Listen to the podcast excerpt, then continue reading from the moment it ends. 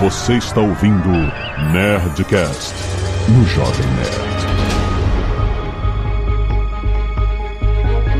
Landa, landa, landa, nerds! Aqui é Alexandre Zando do Jovem Nerd e ceticismo não é igual a arrogância, embora. a arrogância do ceticismo, mas não é igual. Oi, aqui é a Ana Arantes, psicóloga analista do comportamento, cientista comportamental. Ceticismo não é acreditar em tudo. Aqui é o Caio Gomes e Dia dos Namorados e gravando com o Hub e Pirula. Aqui é o André Souza e eu não acredito em nenhum de vocês. Aqui é o Pirula e eu não tenho nenhum viés de confirmação. Se a minha mãe diz que eu sou bonito, então é porque é verdade. Aqui é o Azagal e o cético só é mais chato do que o místico. Concordo. Só é mais. Ai, ai, muito bem, nerds! Estamos aqui com o nosso time de ciência para falar sobre ceticismo. Exato, sim, existe esse mundo chato do cético, mas é porque o cético tem que realmente parar pra pensar e analisar as coisas que estão sendo faladas. Ah, porque o- quem não é cético não pensa, né? Não, não é isso, mas é porque você não Foi o que Você acabou de falar Não, cético olha aí. Aí você está inferindo uma arrogância no ceticismo que não é verdade. Será que é isso mesmo? Você duvida disso? Tem certeza? Vamos mergulhar no mundo do ceticismo logo depois dos e-mails. Canelada.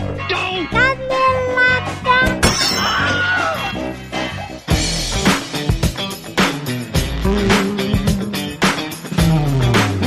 Vamos para mais uma semana de e-mails e caneladas do Nerdcast. Vamos. Olha só, você que quer trocar de notebook com promoção, a Intel trouxe oferta especial Ó. Só pra você aqui que eu escuto o Nerdcast, presta atenção. Samsung Book com processador Intel Core i7, placa de vídeo Intel Iris Xe, Olha. que é ótimo pra quem faz edição de imagem, também 256 GB de SSD, 8 GB de memória RAM. Tem design fino, leve, elegante, combina com todos os estilos. É uma boa máquina tanto pra você trabalhar, como pra produzir conteúdo. Tem link no post pra você dar uma olhada. Aproveita! E também tem uma seleção especial na estante virtual Azagal. A estante virtual conecta livreiros a leitores de todo o Brasil, ajuda na democratização da leitura, oferece livros novos, seminovos, com preços muito mais Baratinho. Exato, é isso que interessa. Preço acessível pra todo mundo. E agora em junho nós estamos comemorando o aniversário de um dos maiores escritores brasileiros, Machado de Assis. Olha. só. O especial Machado de Assis vai reunir na estante virtual a obra completa do autor. Não Quem- só a obra completa. Não, não só, mas os títulos que falam sobre a vida e a Esse obra. é o famoso vida e obra. Vida e obra.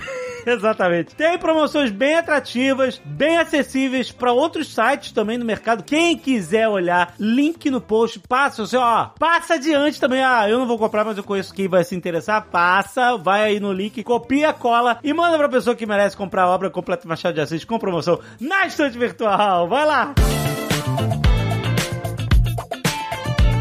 E olha, Zagal, está chegando no fim de julho a Perifacom! Exatamente. E a Perifacom precisa da nossa ajuda. Exatamente, gente. A Perifacom ela é um evento anual nerd para todo mundo da periferia poder aproveitar. Por quê? A maior dificuldade dos eventos nerds é caro. É caro para entrar. É caro, é difícil chegar. E... Exatamente. Às vezes não tem transporte público, às vezes é uma viagem muito longa. Exato. Então o que acontece? A Perifacom, ela abre, ela abre suas portas para todo mundo. gente. Abre de forma gratuita. Exato, isso que é o mais maneiro, cara. É um evento acessível para todos os nerds da periferia poderem se conectar, se expressar, ver os painéis, se encontrar, cara, trocar ideia, expressar suas paixões, cara, é muito foda. A gente apoia demais e justamente por ser um evento acessível, gratuito para todo mundo, qualquer ajuda, toda ajuda é muito importante. Então eles abriram um financiamento coletivo cultural que é o Somos no Corre. Presta atenção, tem link aqui nesse post. É uma campanha voltada para pessoas e empresas que quiserem doar recursos para ajudar o evento a acontecer. Lembrando que é dia 30 de julho de 2023. Gente, vai, espalha isso na sua empresa, mostra isso pra chefia, mostra isso pros seus amigos, para quem for influente puder ajudar. É muito importante ter um evento cultural com esse nível de acessibilidade que a Perifacom é. É muito, é muito legal. Ter a sua ajuda vai ser vital. Não só para o evento acontecer, mas para que tantos nerds de periferia possam se conectar com seus amigos, com seus iguais, com suas paixões. É muito bom. A Perifacom é linda, a gente apoia, tem link aqui no post. Passe adiante e ajuda a Perifacom. Vai ser dia 30 de julho. Não perca, link aí no site.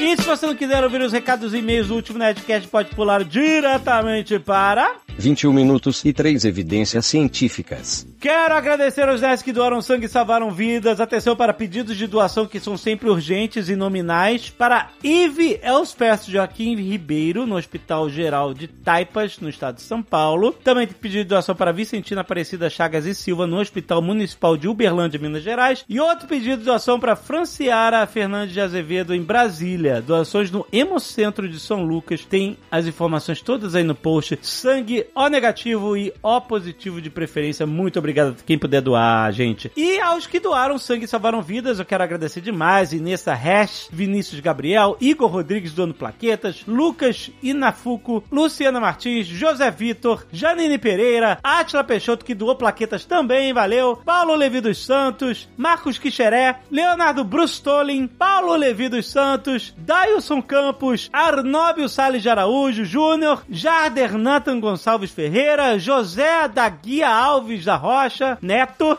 esse é o Neto, Rafael Guimarães dos Santos Júnior, Victor Manuel Oliveira dos Santos e Flamínio Nunes. Quanta gente! Aê! Aí sim, caraca. Muito bom, muito bom. É isso que eu gosto de ver toda semana, muita gente doando sangue. Se for doar sangue, tira uma selfie, manda pra nerdcast.jovemnet.com.br que a gente agradece aqui e sempre estimula todo mundo a doar sangue. Valeu, galera! Arte dos fãs, Azaghal. Olha, Pedro Gabriel mandou um Rocket Raccoon muito maneiro aqui. Caraca, Tá vendo? animal. Na aquarela Nossa. muito maneiro. Eu acho. Marvin mandou um Spider Zika. Olha aí que beleza. O o Spider-Man brasileiro. Exatamente. Nossa, ficou muito bom. Muito bom, muito, muito bom. Também temos agora, lá, lá vem Spider-Punk. Rick Draws mandou um Spider-Punk muito maneiro. Nossa, que irado, cara.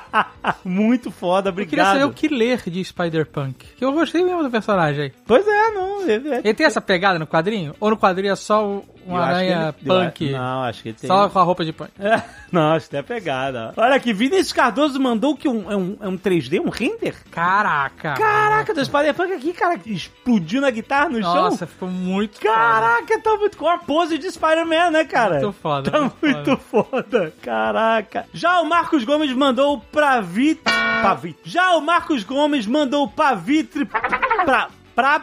Pra Baca. É difícil falar, eu não conheço a pronúncia. Pra Vit... Pra... Va- Pra Vit... Pra Baca. O Spider-Man indiano, muito maneiro, mandou. Cara, ficou muito legal. Mais um Spider-Punk do Gustavo Leite Fernandes, olha aí, muito bom. Nossa, muito legal. E o Marco Picon mandou, claro, quem faltou? O Italian Spider-Man. Com cigarrinho na mão. Que beleza, cara. Que coisa maluca. Isso não é Canon, isso é Canon, Azaghal. É só uma zoeira que ficou longe. Pra mim é. Rafael Rezende, Texture Painter na Sony Pictures Imageworks, Vancouver, Canadá. Olha aí, Toma ali a carteirada. Carteirada. Nossa, uma porra foda. Oi, Ned, firmeza? Sou ouvinte de longa data. Sempre sonhei em ter uma desculpa para escrever para vocês, mas nem em sonho imaginava que teria o meu trabalho comentado por vossas senhorias. Olha aí, que maneiro. E eu trabalho na Sony Pictures Imageworks de Vancouver desde 2018. E eu fui Texture Painter, ou seja, é... é Pintor um de textura. pintor de textura ou um look developer. O que é um pintor de textura? Uma vez a gente fez uma reforma. uma uma reforma em casa. Ah, E aí, o pintor lá, ah. ele chegou com a novidade. E a minha mãe ficou encantada. Era um rolo. Quando você pinta uma parede, você usa um rolo, Aham, certo? Certo. E aí esse rolo pode ser de diversos materiais. Ah, Pode ser de, de, de lã de ovelha. É, normalmente ele é de um, um material absorvente, aonde você vai conseguir com que a tinta Sim, fique ali no rolo, né? E, e- quando você esfrega na parede, ela vai- solta É. e, e aí você pinta, né? Beleza. Então, ele usou esse rolo pra fazer a primeira camada. Ah. Quando ele foi se dar uma segunda camada, ele veio de artista. Ah, é? Ele trouxe um rolo com textura. Olha só. Tinha umas flores, umas rosas. O com- quê? É! Um Porque era um rolo de silicone. Silicone ou de borracha, não sei agora. Sei. Mas era uma borracha, um silicone com relevo, entendeu? Certo. Ah, tá. E então, faz um ele não pintava liso, ele pintou um padrão. De flor e folhas de uma cor só. horrível. Ah, é, exatamente, ficou asqueroso. Ai, O cara. quadro todo texturizado, tudo desencaixado, porque cada vez que passava o rolo era um. Nossa, Tá cara. É isso, tu foi falar que tu é texture painter, e esse foi o gatilho da cara Eu, eu lembro disso, eu, não, eu- toda vez que entrava no quadro dos meus pais, eu tinha um negócio. Aí no chão começou a petal. E além de texture painter, Azaghal, ele é look developer, ou seja, ele é o ele é um desenvolvedor de De looks. de looks, de, de jeitão, de aparência. Look and feel. e ele trabalhou, obviamente, no eh, Cross the Spider-Verse, né? O, o- através do Aranha Verso por dois anos e meio. Queria dizer a vocês que o Nerdcast caminhou comigo e por vezes pavimentou a estrada que me trouxe aqui. Caraca, que legal, cara. Em 2016 eu escutei o Nerdcast de artistas 3D com o Royle, o Paul Paulino e a Natália. Cara, lembra disso? A Natália tinha Lembro, trabalhado no, no- A Natália tinha trabalhado no Moana, foi muito maneiro esse episódio. Nesse episódio, o Paul elogiou a escola de 3D que havia frequentado em Vancouver. Naquela altura, eu tinha uns 14 anos de estrada como ilustrador e tocava uma empresa de fotografia full-time já há uns 6 anos. Mas vinha considerando jogar tudo pro alto pra estudar 3D e tentar um emprego no exterior. Caraca, olha, olha que história. A escola que o Paul citou figurava entre as minhas opções. Depois do episódio, mandei um e-mail pra ele, conversamos e não tive mais dúvidas. Passei um ano nessa escola, ralando 16 horas por dia, inclusive aos sábados, vivendo de Nerdcast e café. Na conclusão do curso, eu tinha em mãos um demo reel, um termo para um vídeo portfólio, né, pra quem não conhece, com uma única peça. Recriei em 3D uma daquelas robôs geishas animatrônicas do Ghost in the Shell. Aí, Jovem Nerd. Cara, não vem, não começa. Tive a ideia após revisitar o Nerdcast sobre o live action e a trilogia RPG Cyberpunk. Caraca, que Aí, Jovem Nerd.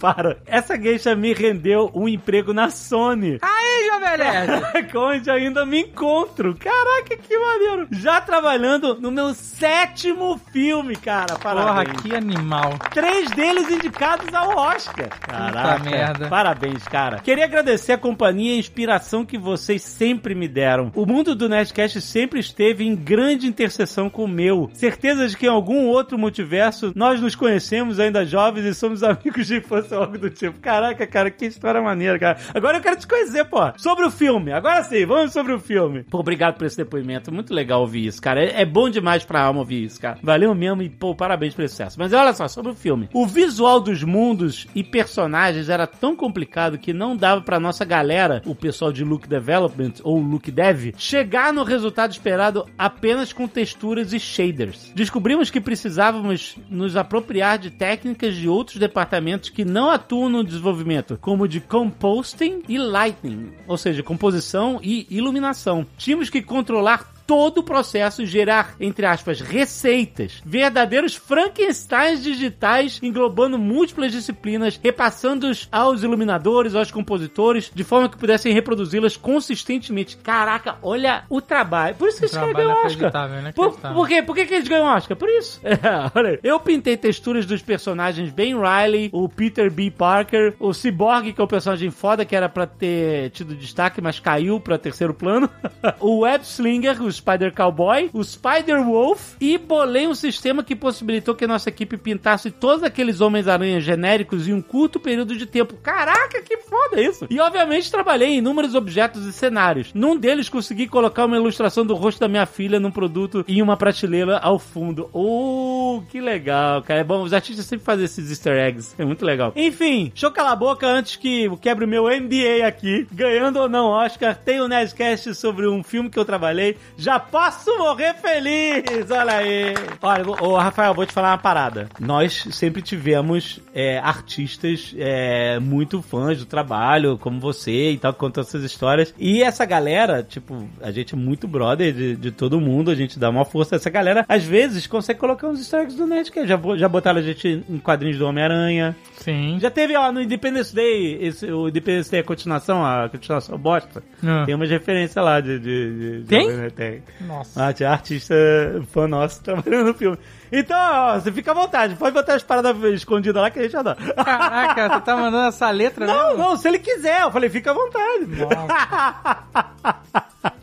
Muito bom, cara. Parabéns, cara. Do caralho. Leonardo Martins, 23 anos, professor de música, Curitiba, Paraná. Salve nerds, jovens e velhos, que igualmente reverenciam a obra de arte sublime que é Através do Aranha Verso. Em outro universo, podem chamar de Punk Aranha de Boutique. É brincadeira, mas falo sério. Fiquei tão animado pra assistir esse filme que fiz questão de ir fantasiado de punk aranha, com direito a guitarra, um mini amplificador alimentado por uma bateria de 9 volts acoplado ao meu cinto. Olha aí, ele mandou foto. Olha aí. Caraca.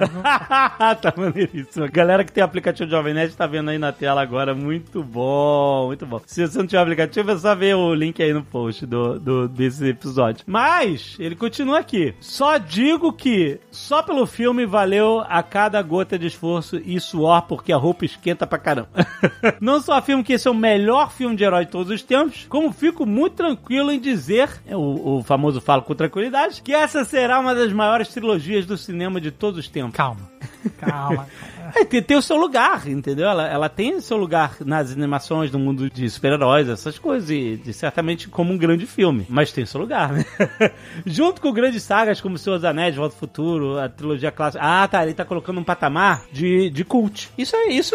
A gente pode colocar no patamar de cult. Vai ser. Não, só vai ser o cult daqui vai é, a gente só sabe. vai descobrir depois, mas eu acho que é esse o potencial de, de, de, de instant cult. Mas vamos lá. Toda a equipe de animadores, roteiristas, dubladores e diretores estão de parabéns. Já foi dito no Nerdcast em questão é, que a arte do filme compõe a história e como isso fica muito claro é, no universo da Spider-Gwen, por exemplo, onde as cores do ambiente mudam conforme o humor e sentimentos da personagem. Mas gostaria de trazer outro detalhe bastante sutil que só pude notar da segunda vez que vi o filme, com o nosso querido Miguel O'Hara. Além das expressões mais pesadas e violentas e do design futurista que se espera do Homem-Aranha 2099, se prestarem bastante atenção, verão que permanecem nele aquelas listras de rascunho de proporção, é, principalmente quando temos closes mais próximos do rosto do personagem sem a máscara. Em minha interpretação, isso ressalta que como Miguel tem uma visão equivocada dos eventos cânone e da própria história de origem do Miles, é um detalhe muito bacana que eu encontrei nele. Nenhum outro aranha no filme tem essa mesma característica. Outra observação, agora mais ligada à história e puxando minha teoria pro próximo filme, como sabemos... Ah, agora tem spoiler, hein? Você já, já, já sabe, né? que tem que pular os e-mails quando tem spoiler. Como sabemos, fica subentendido que o pai do Miles será morto pelo Mancha no próximo filme, como um evento espelho do cânone padrão original dos quadrinhos, que é quando o Peter perde o pai, da Gwen, o Capitão Stacy. Mas eu achei curioso que, dos três eventos canon, clássicos... Capitão Stacy? Eu já parei pra pensar que o nome dele é realmente Capitão Stacy. Porque ele é o pai da Gwen Stacy? É. Como assim, cara? Tu não lembra do filme do Andrew Garfield? Eu também o cara. Ah. não lembro mesmo. Mas eu achei curioso que dos três eventos canon clássicos mais lembrados, apenas dois foram citados pela Sociedade das Aranhas: a morte do tio Ben e a morte do Capitão Stacy. Em nenhum momento eles citam a morte da Gwen como um evento canon. Ou seja, preparem seus lencinhos e não, cara, tá louco? Não vai matar a Gwen, não, cara, tá, tá maluco? O único momento em que a morte da Gwen é citado no filme é quando ela e o Miles estão conversando naquela belíssima cena do prédio de ponta cabeça, onde ela diz para ele que em vários universos existe uma Gwen Stacy que se envolve com o Homem-Aranha, e em vários universos isso não acaba bem. É, mas pra ver que essa é a regra, que só pode ter um aranha, então, tipo, onde tem Homem-Aranha vivo, não tem Gwen Stacy vivo, onde tem Gwen Stacy vivo, não tem Homem-Aranha vivo. eu realmente acredito que existe a possibilidade disso acontecer. Primeiro porque acredito que eles não deram tanto espaço de tela pra personagem para Porra! como what? Hã? Como co-protagonista apenas? Uh? Ela, pô, ela é totalmente Não é possível. co-protagonista. Caraca! Não é possível. Você acha que isso mesmo? Bom, ele continua aqui. Eu acredito que todo esse filme foi uma preparação para quando ela morrer doer mais. Fora que a morte da Gwen poderia representar um tipo diferente de evento canon do filme, pois ela morreria em outro universo fora do dela. Cara, não, não, gente não vou matar a Gwen, você tá louco? Ela, ela tá só começando a carreira dela.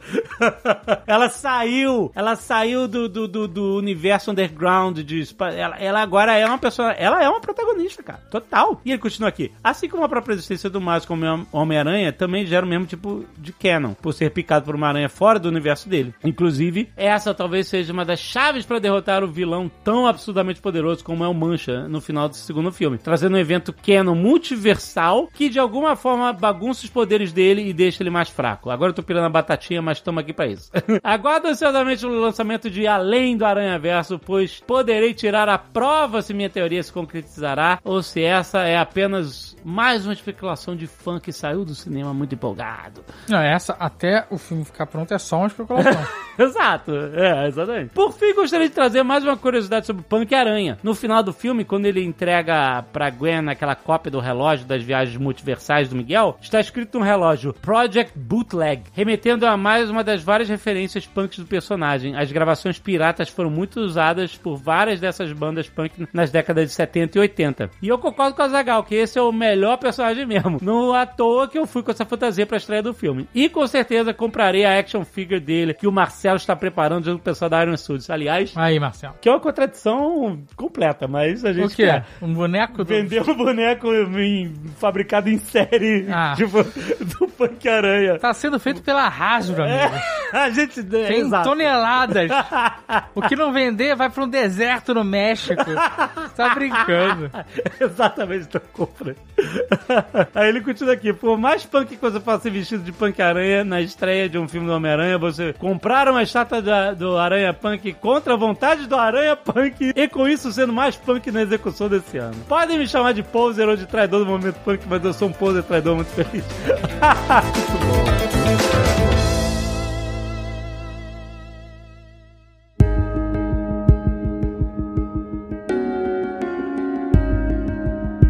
Olha, eu vou falar pra vocês. O Azagal pode falar o que ele é, mas ele é uma pessoa muito cética. Extremamente. Não é? Super. Olha aí, Azagal. O cético legal. É um cético, é um cético legal. Você é um Cético- cético Nutella. O cético do bem. Que tem o cético ilegal também, né? Que é- Tem o cético legal. legal, com certeza. Mas eu acho que o Azagal é o cético certo. Porque Olha! Nossa! Aí. Que erro! Ele duvida até do ceticismo. Caraca, validação do PHD. É um metacético. Não, mas calma, calma que eu explico. Se a gente olhar a etimologia da palavra cético, cético significa examinar, analisar. Então, se ele é o cético que tá sempre analisando as coisas, ele é o cético certo. Não o cético que, ah, não acredito e pronto. Mas se ele é, hum, vamos ver se é isso mesmo, vamos analisar. Tá disposto a mudar? É o cético certo. Olha aí. Vou mudar agora o meu LinkedIn. Eu sou o cético cético. certo. Cético certo. Eu acho que devia botar isso numa camiseta, Zagal. Eu compro. Bota lá Linkspark, eu compro. Por André Souza. Tá brincando. Caralho. Mas eu acho que tem isso. Muita gente acha, inclusive gente que não devia achar, mas acha, que ser cético é questionar qualquer coisa sem análise, sem Uhum. olhar de fato para a coisa que você está questionando. Uhum. Por outro lado, se a gente fizer um diagrama de Venn dessas duas personalidades, ele vai ser quase que um círculo completo. A mesma pessoa que acredita piamente, quase religiosamente, dogmaticamente, em tudo que tem a estampa ciência. Não, mas porque isso está num artigo científico que foi publicado, sei lá onde, né? Pode ser até ser em uma mega revista, tipo, na Nature, na Lancet, né, sem parecer um disco quebrado, mas na, a Lancet publicou aquele artigo do autismo sendo causado por vacina. Então, assim, mesmo quando a gente. Pera, você está falando que está cientificamente provado que autismo é causado por vacina? Pois é. Não, deixa claro que não. Não, Não é isso. Pelo amor de Deus, né? Já ouviram falar isso quantas mil vezes? Um artigo que foi desbancado depois, ele foi retirado, o cara foi processado, perdeu o diploma dele de médico, yada, yada, yada. Mas, mas nós estamos até hoje sofrendo a, repercussão disso. Mas assim, só pra ficar claro que não é porque é científico é verdadeiro e não é porque você é cético que você só acredita naquilo que é científico, né? Os nossos sentidos, eles são capazes de reconhecer em algum grau, pelo menos, se você não tem nenhum psicose, são capazes de reconhecer o que é, né, real, né, e do que é não tão real assim, pelo menos na, no limite do nosso dia a dia, das coisas do mundo que a gente precisa reconhecer como reais no dia a dia. Para todas as outras coisas existe Mastercard, que é analisar aquilo que você tá, a, a coisa que você tá querendo colocar em, em, em dúvida, em xeque, mesmo que seja seja um artigo científico produzido com método é. científico por pessoas que são cientistas. E a questão toda que eu tava, quando eu falei, né, comecei falando daquele do cético certo e cético errado, porque a questão toda é, isso tudo que a Aninha falou, suponhamos que a pessoa, sei lá, ela, ela duvida de alguma coisa e quer fatos que a façam pensar direito sobre alguma situação. Se a pessoa está disposta a mudar a opinião dela, ou mudar o ponto de vista, com base nesses novos fatos, esse é um ceticismo bom e certo, porque é aquele ceticismo que fala, bom, eu tenho essa evidência, mas eu tenho esse contraponto. Será que você consegue me mostrar algum outro tipo de evidência que refuta esse meu contraponto para que eu possa mudar a minha opinião? Esse é o ceticismo certo. O ceticismo errado é aquele que a pessoa, ela simplesmente refuta as coisas pelo simples fato de, um, eu preciso refutar, e daqui a pouco a gente pode falar de por que, que o ser humano faz isso o tempo todo, e dois, independente do que você argumentar ou mostrar, a opinião dela nunca vai mudar. Então, se a pessoa já parte de um ponto de vista, de um pressuposto, de que a opinião dela não vai mudar nunca, esse é o ceticismo chato e o ceticismo errado. E vocês querem, sei lá, se, se alguém quiser ver como que isso acontece na vida real, é só entrar no Twitter. Ah, lá o tempo todo. Principalmente na comunidade de divulgação científica. Estou uhum. fazendo várias aspas aéreas aqui, parecendo um pterodáctilo. Importante destacar que o Twitter não é a vida real. Não. No vídeo você é uma bolha, É uma bolha muito, muito específica de... Mas eu acho que ela é uma caixa de... Ele é uma caixa de ressonância desse tipo de pensamento que o André estava descrevendo. Sim. E reverbera, né? Um no outro, assim. Essa coisa de... A gente é cético. Na verdade, transformaram o ceticismo numa religiãozinha ali, né? O cético dogmático. Isso. Se existe algum é, oxímoro melhor, é o cético dogmático, né? Eu duvido porque sim, né? Porque tem que duvidar de tudo.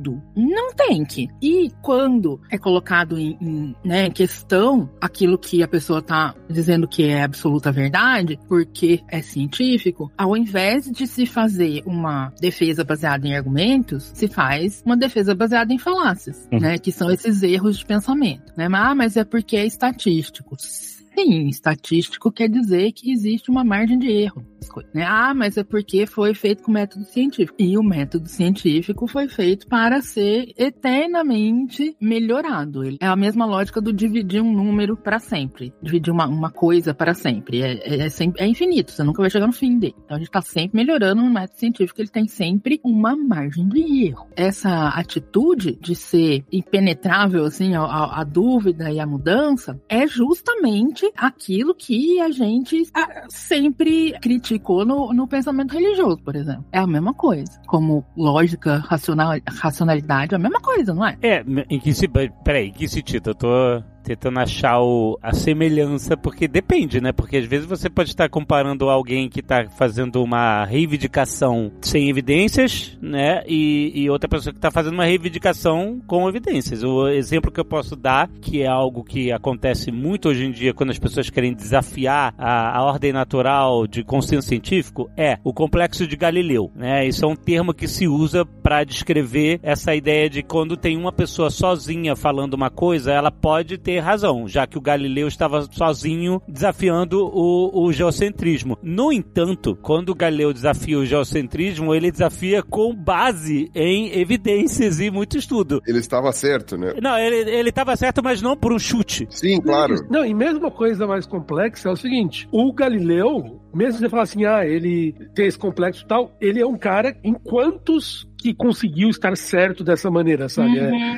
É, Por isso que a gente conhece o Galileu até hoje. Isso, exatamente. É, Quantos é, tem fazer o mesmo caminho que ele? Isso, é. Então, não é fácil você falar que é igual a ser ele. Mas a grande diferença é que o que o Galileu estava desafiando era uma reivindicação sem nenhuma evidência de que o, a Terra era o centro do universo. Ela era uma narrativa, ela era uma história, era uma tradição de lendas. Quando ele traz uma outra visão, é diferente de alguém chegar e falar assim, olha, o, o desafiar um cara sozinho, alguns caras, desafiarem a mudança climática, sendo que você tem tantas evidências, você não está desafiando uma reivindicação sem evidências, você está fazendo, entendeu? Então não tem o Galileu nesse ponto, no caso. É que o complicado do caso do Galileu ali é que, de certa maneira, existia evidência de modelos heliocêntricos, né? Só que eram modelos extremamente complicados, que eram muito complexos de calcular, mas existiam modelos que tentavam explicar, que explicavam, na verdade, o movimento dos planetas de acordo com aquele modelo heliocêntrico. O que Galileu Galileu fez foi fazer uma proposta nova que abriu uma possibilidade de testar em outro espaço de evidência que a gente não tinha acesso antes, a validade daquilo. Mas para a Uhum. explicação do movimento da Terra, tudo, ele não era tão mais preciso do que o modelo que eles tinham. Então, a coisa Era do, era do Copérnico, não, do Kepler. do Copérnico. É isso, é. do Copérnico, modelo copernicano e que foi corrigido por diversas pessoas. Então, assim, a coisa engraçada do modelo do, do Galileu é que para a Terra não trouxe muitas vantagens, mas conseguiu explicar isso em outros lugares que o modelo do Copérnico não permitia explicar. Pegando esse gancho que o Alexandre falou,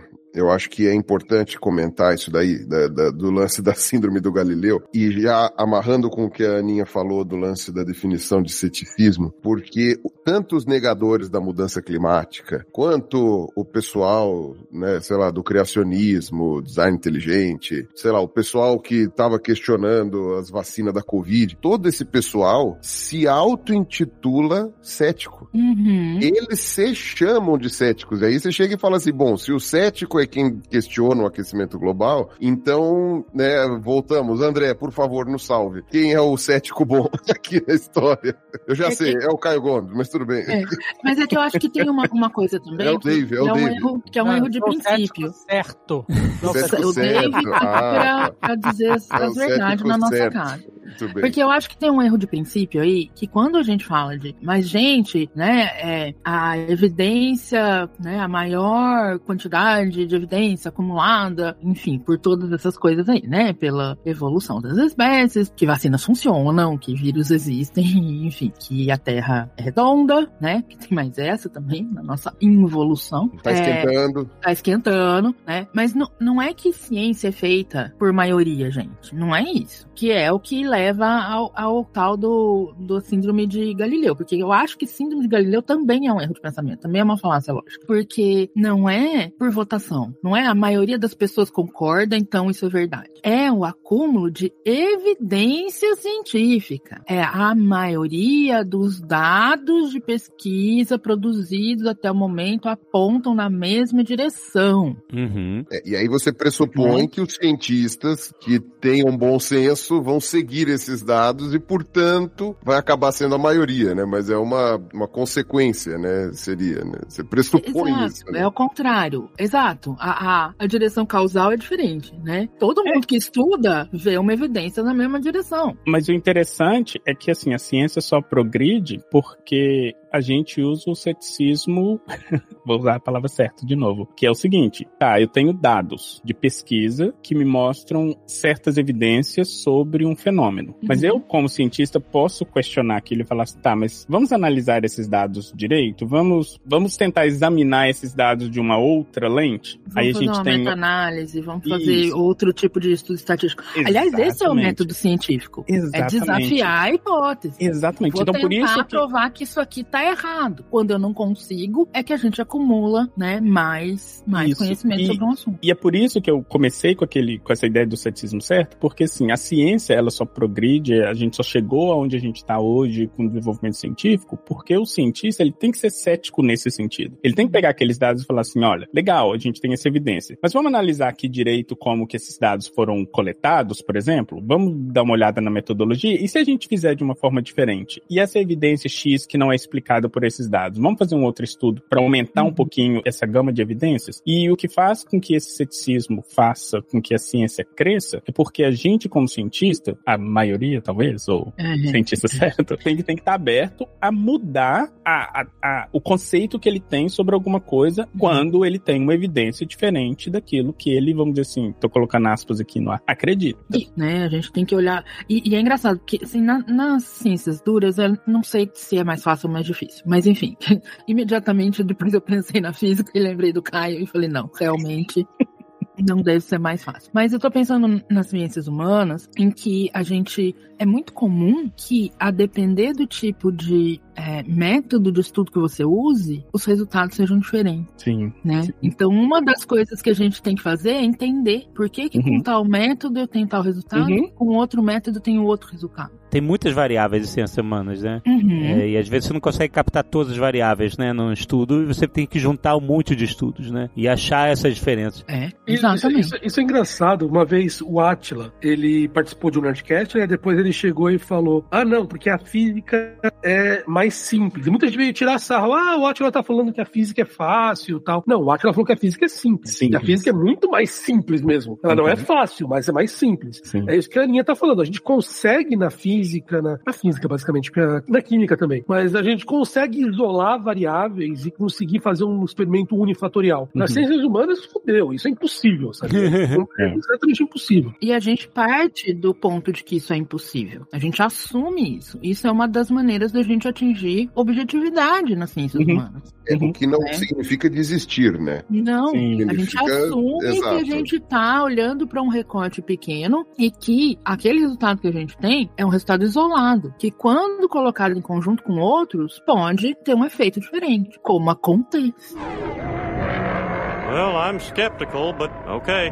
A gente está falando bastante sobre pesquisa e ciência, etc., mas eu, eu quero voltar um pouco nesse assunto e vir aterrizar aqui no mundo dia a dia de todo mundo, sabe? O Carl Sagan, ele escreveu um livro maravilhoso iluminado sobre ceticismo, que é a, O Mundo Assombrado pelos Demônios. Recomendo demais, todo mundo lê, qualquer pessoa, não precisa ser cientista nem nada, ele fala sobre isso, sobre o que é ser cético no nosso mundo, né? E ele fala assim, todo mundo retém, todo mundo nasce cético, é isso. A criança é questionadora, pergunta tudo, quer entender as coisas, etc. Então, todo mundo nasce com essa curiosidade e em busca de uma resposta que faz sentido, etc e tal. E a gente com o tempo vai perdendo isso. A gente pode ser, sei lá, pode ter uma educação dogmática, pode tipo, substituir algumas coisas por crenças, etc. Mas duvidar das coisas e buscar evidência é uma coisa que é, tá, a gente retém de alguma forma isso. E ele fala assim: todo mundo é cético quando vai comprar um carro usado. É um ótimo exemplo de como o ceticismo se retém em qualquer pessoa, porque quando você vai comprar um carro usado, você tá é, é um bom exemplo porque você tá lidando com alguém que quer vender um carro. Esse carro você não sabe o que aconteceu com ele e a pessoa quer valorizar o carro e você que quer comprar, você quer desvalorizar o carro. Você quer saber o que, que tem de errado. A pessoa pode às vezes levar um amigo, uma amiga que entende mais de carro do que ela, pra poder analisar, pra ver se tem alguma batida, pra entender, é, entendeu? Pra ver se existe alguma conversa mole do vendedor, porque a gente não quer ser passado pra trás. Então é onde o ceticismo é muito latente, quando a gente busca por de algo pra que a gente não toma uma decisão precipitada, que por exemplo seria comprar um carro que é uma porcaria que o cara tá dizendo que é ótimo e não é, entendeu? Mas sabe onde que as coisas complicam? É no que, na, na diferença entre o vendedor e o comprador, no que é uma boa evidência para aquilo que a gente acredita. Eu vou dar um exemplo. Você tá comprando um carro, o cara que tá comprando, o comprador, ele não entende muito de como um pneu funciona. Então ele acha que se um carro passar muito em cima de pedra, o pneu fica ruim. Mas o vendedor, por exemplo, como ele entende mais de carro e ele sabe que não é assim que um pneu funciona, tanto é que o pneu ele é construído de uma forma que, sim, ele pode passar em cima de pedra que ele não vai ser um pneu, não vai virar um pneu ruim. Essa é a evidência que o vendedor tem. A evidência que o, o comprador tem é completamente diferente, porque eles vêm de mundos diferentes. Que entra o. É aí que o, o- o- vamos dizer assim, que o, a, a evidência, as duas partes são baseadas em evidências, mas como elas vêm de mundos e de backgrounds completamente diferentes, essas evidências batem de frente uma com a outra, e é onde a gente tem discussões do tipo, não, esse carro é ruim sim, porque ele passou em cima de pedra. Aí o outro vira e fala assim, não, mas não tem nada a ver, porque não tem problema passar em cima de pedra, porque o pneu foi construído de forma XYZ. E o outro fala assim, não, mas é porque borracha é um produto mole, e quando ele passa em cima de pedra, ele pode furar. E a discussão vai virar pra sempre. E aí o cara cria um grupo no WhatsApp falando: Isso. esses carristas querem vender qualquer coisa pra gente, acham que manjam mais que nós, mas eu sei que já estou sabendo, eu já sei, estão financiando esse pessoal aí que quer Os vender carro. Illuminati, a Isso, nova que onda quer- mundial. Eu sou, eu, veja bem, eu sou um cético, eu sou um cético. Eu não sou, eu não sou esses que acreditam que andar na pedra é possível com o pneu. Eu sei que ele existe um domo sobre o pneu. É. E, e é isso. É, É, plano, é o pneu plano. né? é isso, a sociedade é isso. Os dois são céticos, vamos dizer assim. Uhum. Os dois, vamos dizer, têm evidências. Aí tô né, fazendo aspas aqui no ar. Os dois têm evidências, mas é isso. Aí vira isso aí que o Pirolo falou. A evidência de um é aquela que confirma o que ele já acredita, a evidência do outro é aquele que, que confirma o que ele já acredita. E quando essas coisas batem de frente, vira o ceticismo errado e ruim e chato, o cara lá que é pneusista não vai mudar a opinião dele, mesmo se ele ler sobre como um pneu é construído. E o outro não vai mudar a opinião dele, mesmo. Mesmo se ele passar em cima das pedras e furar o pneu. Exatamente. Você puxou um, um bom assunto que vale ser conversado sobre isso, que é o entendimentos diferentes sobre uma, uma mesma coisa, certo? Foi isso que você falou. Isso. Então, eu acho que no mundo de hoje existem entendimentos muito distintos sobre o significado da palavra evidência. Uhum. O que é uma algo que você pode se considerar uma evidência? O que é um indício? O que é uma evidência? O que, que a gente considera, pelo menos no, vocês no campo de pesquisa de vocês, o que, que a gente considera que é evidência? Ah, não, isso aí não é evidência. Isso aqui é evidência. O que, que é, afinal? Cientificamente falando, a forma de ver uma evidência de forma objetiva, aquela que, independente de quem analisa aquela evidência, ela te dá o mesmo resultado daquilo que a gente está analisando. Então não é que, por exemplo, se eu mostro para você uma, lá, uma escova de dente, aí alguém vê uma escova de dente e outra pessoa vê, sei lá, uma luz, objetivamente, se aquilo é uma escova de dente e várias outras pessoas vê aquilo como uma escova de dente, a gente fala que aquilo é uma evidência objetiva. Isso é muito mais, vamos dizer assim, simples nas ciências duras, como o Caio e a Aninha falaram. Mas quando isso vai para o nosso dia a dia, é mais difícil a gente ter esse tipo de, de, de do que evidência. Eu acho que a gente vai falar um pouquinho sobre viés de confirmação, vai entrar naquilo que a gente chama de viés de confirmação, que é o seguinte, sei lá, eu acho que minha prima tá grávida. Então, se eu saio na rua e começo a ver um tanto de mulher grávida, aquilo para mim é uma evidência de que minha prima está grávida. Mesmo Não, ou, é, a tua prima acordou e vomitou de manhã um dia. isso, Pô, exatamente. Evidência que ela tá grávida. Aí eu junto que ela vomitou de manhã e eu vi 200 mulheres grávidas na rua, é um sinal, ela deve estar grávida. E objetivamente não é todo mundo que vai ver essas duas informações, esses dois fatos, como indício de que aquela pessoa está grávida. Sei lá, a Aninha pode ver o fato dela ter vomitado de manhã, mas eu ter visto 200 mulheres grávidas como uma mera coincidência. O Pirula pode ver isso como só uma coisa nojenta, que ela vomitou de manhã. Mas eu coloco essas duas informações juntas e coloco isso como uma evidência de que ela está grávida. Ainda bem que você falou que a coisa nojenta era ter vomitado. Não faltava você falar, não, ele viu grávidos na rua, que nojo. Coisa nojenta. Aí, aí eu mal pra Uma mim. mulher do grupo. eu Caraca, exato, você jogou no que é foguete. Mesmo. É, mas eu acho que tem uma diferença. De novo, é aquela coisa, né? É que nem quando o, o, o Twitter diz, mas isso aí de evolução é só uma teoria, né? então, assim, esses termos são usados de maneiras diferentes, ou seja, com significados diferentes, dentro do fazer científico e no senso comum, na conversa do dia a dia. Mesma coisa com evidência. Um parênteses, que você mencionou é, evolução e Twitter, eu estava numa conversa, numa mesa, um jantar, assim, e a pessoa na mesa falou assim, mas não existem evidências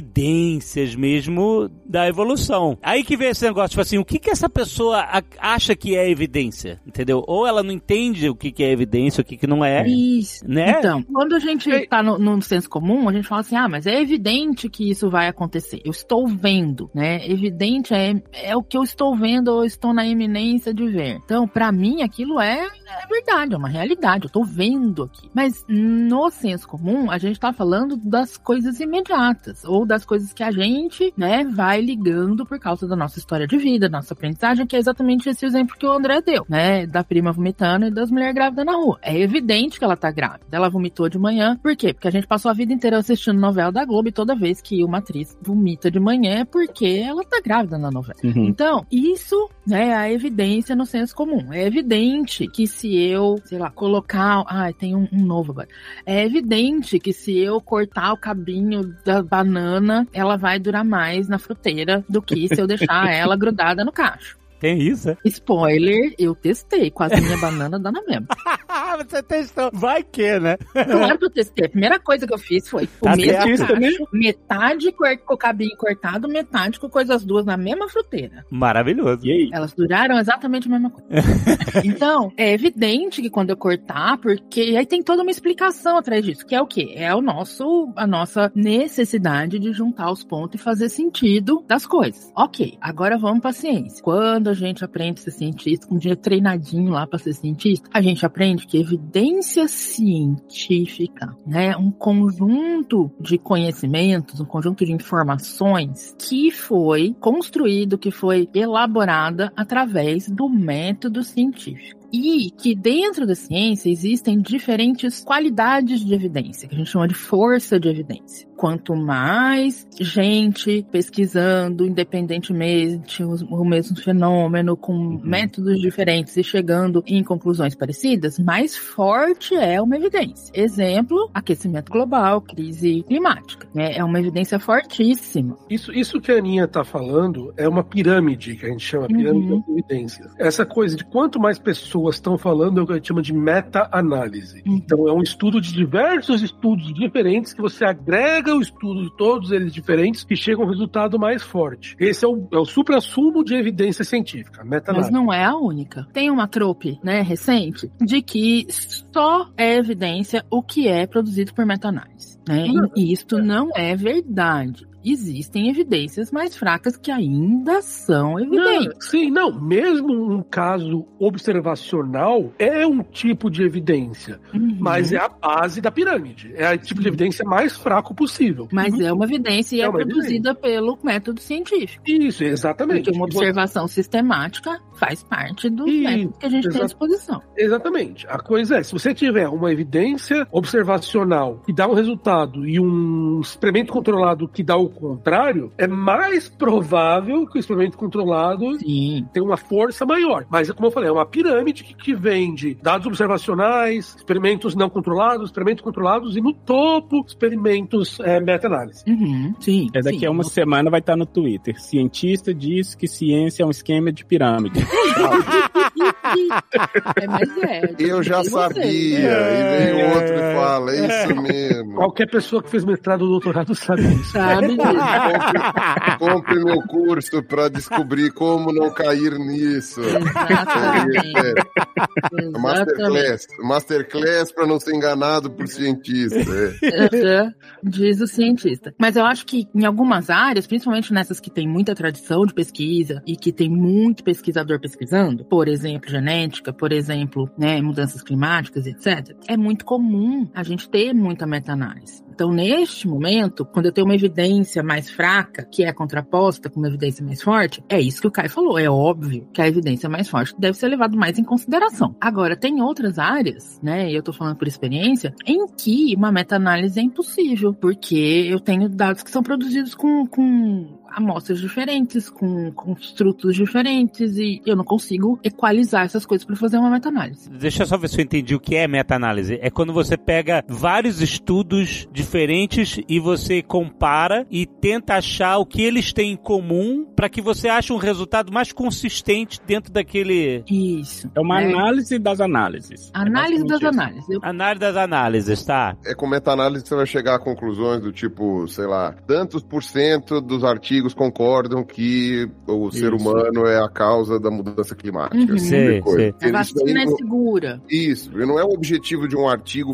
fazer, um artigo normal, né, digamos assim, fazer isso, né? Chegar e falar assim, e com este artigo concluímos que... Uhum. Não, você vai dar mais um dado, mais um tijolinho, mais um tijolinho. Mais um tijolinho, isso. A meta-análise é a que junta os tijolos para ver que tipo de parede que forma. né? Sei. É, a Isso. coisa muito louca é que, assim, quando você faz um estudo, pode ser que aquele estudo não tenha força para avaliar um determinado tipo de evidência ou de, Uhum. de hipótese. Mas quando você junta, isso acontece muito na vacina, quando você junta 500 estudos que foram Isso. você tem um, um N amostral tão rumongos maior do que o que você tinha antes, que você começa a enxergar coisas que o estudo individual não conseguia enxergar. Então a vantagem é que você está agregando muitas informações de estudos diferentes e você chega a um resultado muito mais forte do que você teria anteriormente. Inclusive, é importante ressaltar que, como a ciência não é uníssona, muitos estudos chegam a conclusões diferentes. Então, era o que acontecia com o lance da cloroquina, por exemplo. O Uhum. pessoal juntava 60 artigos de cloroquina. Desses 60, tudo bem, vai, uns 30, 40, você podia jogar no lixo, os outros 20 tinham algum sinal. Mas aí, quando você ia fazer uma, uma junção com todos os outros, aí você via que aquilo lá era uma porcentagem muito pequena. E não só isso também, até em amostragem e tudo mais. Então, a meta-análise ela também serve para te mostrar isso, né? Chegar e falar assim: olha, a gente tem tantos artigos que discordam. A quantidade é X, as evidências são X, já foi refutado nesse nesse, essa daqui ainda não mexeram, essa aqui não sei o que, entendeu? Uhum.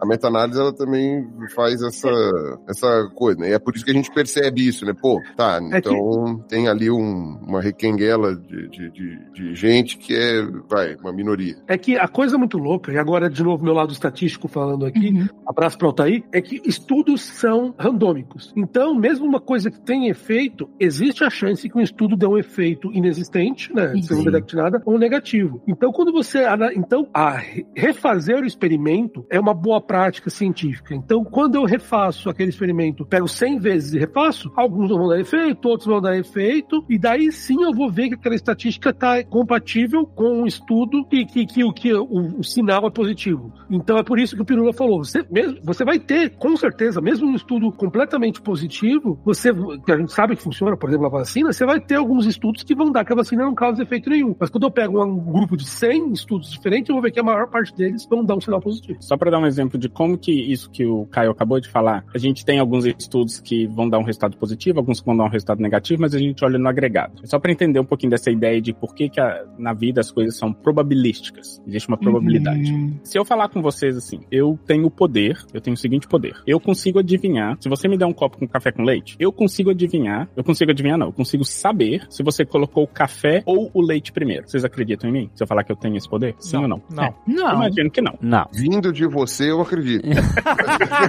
Dá pra saber Mas- se você botou arroz ou feijão primeiro. Isso dá. Isso dá, mas e, o café com leite é mais difícil. Mas eu falo com vocês que eu tenho esse poder. Vocês não vão acreditar, então eu, como cientista, vou falar assim: vamos testar isso. O Pirula acreditou no argumento da autoridade. Exatamente. Se o André falou, então eu acredito. Exatamente. O Pirula é o tio que tá lá no grupo do WhatsApp, que escutou. Aham. O Pirula, essa pessoa, ele é o tio. Você vai se tornar o tio, Pirula. É pelo argumento da autoridade ou é porque eu gosto do André? São duas coisas diferentes. E ambas estão erradas. E, ser, estão ser. E as duas justificam você ser o tiozão do WhatsApp. Então, Exato. a gente só vai continuar nessa categoria. Mas então, vamos testar. O teste vai ser o seguinte: o, o Alexandre vai entrar numa casinha escondido, vai lá colocar o café com leite. Ele vai colocar, o, vamos dizer assim, o café primeiro. Mas eu não vi. Aí ele vai me entregar esse café com leite. Eu vou tomar e vou falar assim: você colocou o café primeiro. Ou seja, eu acertei. Isso prova que eu tenho esse poder? Não, porque tem 50% de chance de você acertar e 50% de chance Exatamente. de você errar cada Exatamente. vez que você experimenta uma nova xícara de café. E depois Exatamente. então... Então, você apagar as que você errou, aí você tá sempre certo, né? Pois é, mas olha só, foi um exemplo só, então não dá pra falar se eu tenho esse poder ou não. Suponhamos que de dois exemplos eu acerto os dois. Isso prova? Não, pode ter dado. Não. E de três? Também não, não prova. Você... E quatro? De quatro eu acerto os quatro. Porra, Aí agora vamos lá. eu vou ter que fazer o experimento das bananas, André? Calma. Agora vamos, imagina que o Alexandre vai lá, faz esse, entra na casinha, coloca o café com leite, ele muda quando é o café, quando é o leite, e ele faz isso 92 mil vezes. E eu acerto 91, 980 vezes. Hum, Isso prova? não. Parece que prova, mas não prova. Exa- não prova, mas deixa todo mundo com a pulga atrás da orelha. Deixa com a pulga atrás da orelha, é isso aí. O André tem alguma coisa. Isso que a ciência faz. Isso que a ciência faz. Então, Mas, o que a mídia faz, mas calma aí, o que a mídia faz, a mídia pega, sei lá, os sete que eu errei e fala assim: olha aqui, isso aqui é prova de que o André não sabe. A ciência pega as 90 mil que eu acertei e fala assim: isso aqui é prova de que o André sabe. E que na verdade ninguém prova nada. Na verdade, a não gente tem. falou isso aí, não. Cientista errado que fala essas coisas. É, exatamente, exatamente. Só que aí qual é a implicação da vida real das pessoas? Se eu sei que 99% das vezes ele acerta e 1% das vezes ele erra, mesmo sabendo que isso não é a verdade absoluta, isso não prova que absolutamente o André tem este mega superpoder, Tem alguma se coisa eu ali. tiver que apostar Uhum. meu dinheiro, se ele vai acertar ou errar uma xícara, aonde eu vou apostar? E é isso que a gente faz. É por isso que o conhecimento científico, ou seja, a evidência científica forte, ela guia decisões. Ela é usada na tomada de decisões. Decisões sobre a vida e a morte das pessoas. Porque existe uma probabilidade de acerto muito maior do que se a gente chutar aleatoriamente. Aleatoriamente. Aleatoriamente, exatamente. E aí, no caso, uma coisa que eu queria adicionar, que também eu acho que ilustra bem o exemplo do, do André e isso que a Aninha tá falando agora. Uma vez eu li, esse exemplo quem deu foi o Daniel Dennett, né? Filósofo da ciência, da, da, da biologia. Que ele falou do campeonato de caro ou coroa, que é pra brincar sobre probabilidades, né? Ele falou, imagina um campeonato de caro ou coroa que não existe empate, né? Ou é caro ou é coroa e, e cada um tem cinco... cara coroa. Não, às vezes você pode falar que caiu em pé, a, a moeda caiu em pé e não Dá tem um tapão como. na mesa. Dá um tapão na mesa. Tapa na mesa. Enfim.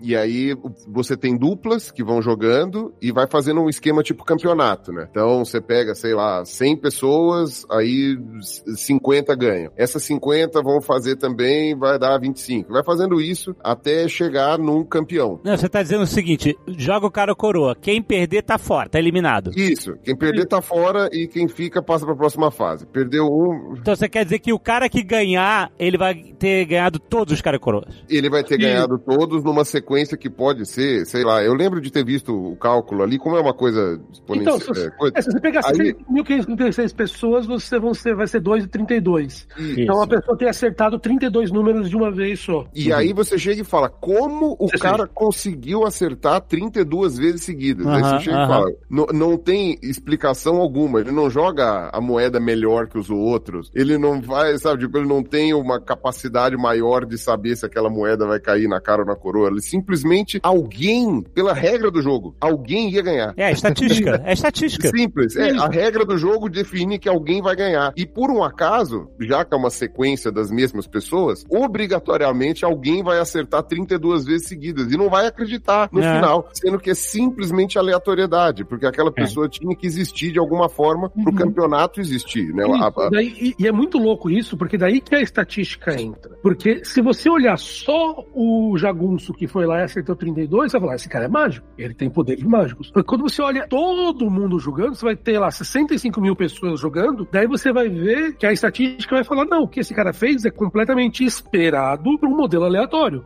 E a gente quer ter essa pessoa ganhando de qualquer maneira. A gente tá fazendo um exemplo de um campeonato apenas, onde essa pessoa maravilhosamente acertou. Agora, se você fizer 100 mil campeonatos, não vai ter essa consistência. Essa pessoa não vai ganhar todos os campeonatos. Provavelmente vai ter um ganhador a cada campeonato.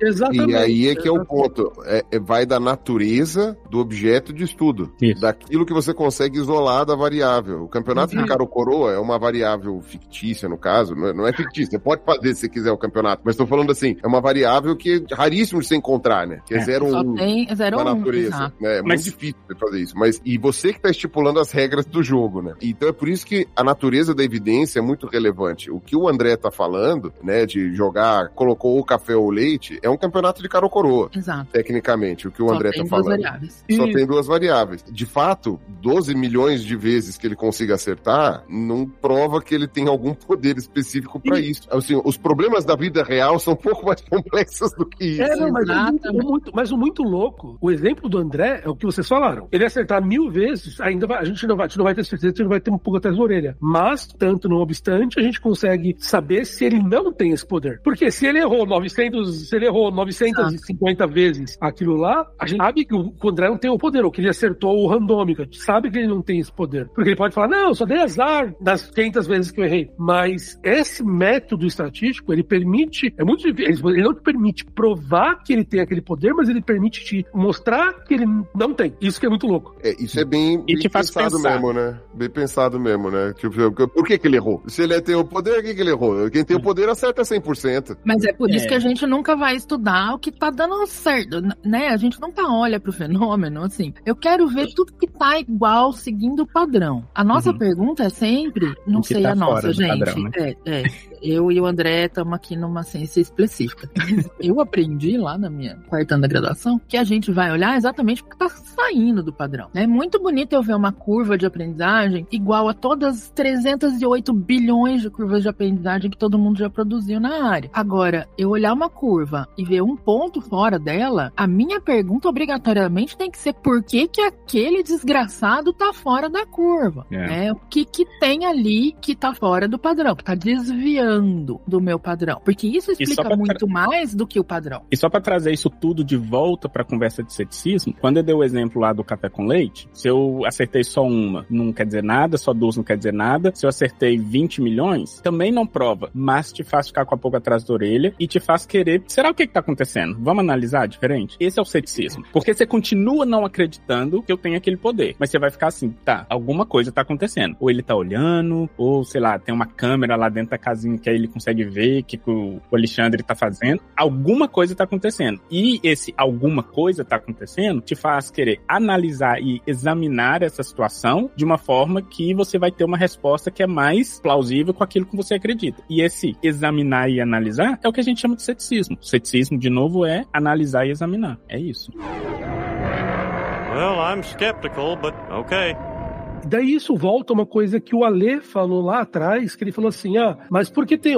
Ou foi o Ale ou o Pirula, não lembro. Que falaram, ah, mas por que tem casos que uma pessoa acredita que é uma evidência e outro fala que isso não é uma evidência? Esse é o ponto que é muito importante. Quando a gente está falando, principalmente no caso das ciências humanas, na física, na química, isso não é mais simples de fazer, então vamos falar do caso deles, do André e da Aninha aí. Você precisa desenhar... É o desdém do Caio. Não, não é desdém não, não é Daninha desdém não, não é desdém não, não é desdém não. É uma coisa que eu, Humanas, que eu, ad- eu admiro bastante. curiosidades. admiro bastante, admiro bastante. E atualmente eu, eu até gosto mais do que física. aí. Desenhar o experimento de uma maneira precisa é importante, porque existem diversas coisas que você pode fazer nesse experimento ao desenhar ele que vão gerar um resultado falso e que vão não te permitir analisar essa estrutura como um todo. Então é por isso que você tem que não só olhar o resultado, mas olhar como aquele dado foi obtido, sabe? Uhum. É aquele negócio de torturar os dados e eles te dizem o que ele quiser. Eu vou te dar um exemplo de um viés que é chamado o The Sharpshooter Fallacy, a, fal- a falácia do atirador De elite, do sniper. Ah. do sniper. Vamos falar que eu chego pra você. Franco atirador. Franco atirador, aí, isso aí. Falácia do franco atirador. Boa. Muito bom.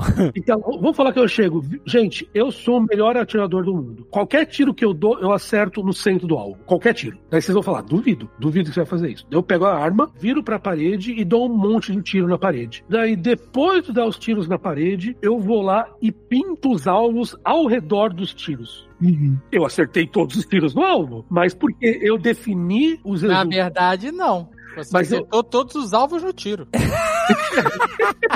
É isso aí. Não, sim, você tá certo. Mas por quê? Porque eu defini os alvos a posteriori. Então, é muito comum você ver esses experimentos, o cara roda qualquer coisa, daí depois ele vem com as hipóteses que vão explicar o experimento. Daí é fácil você acertar.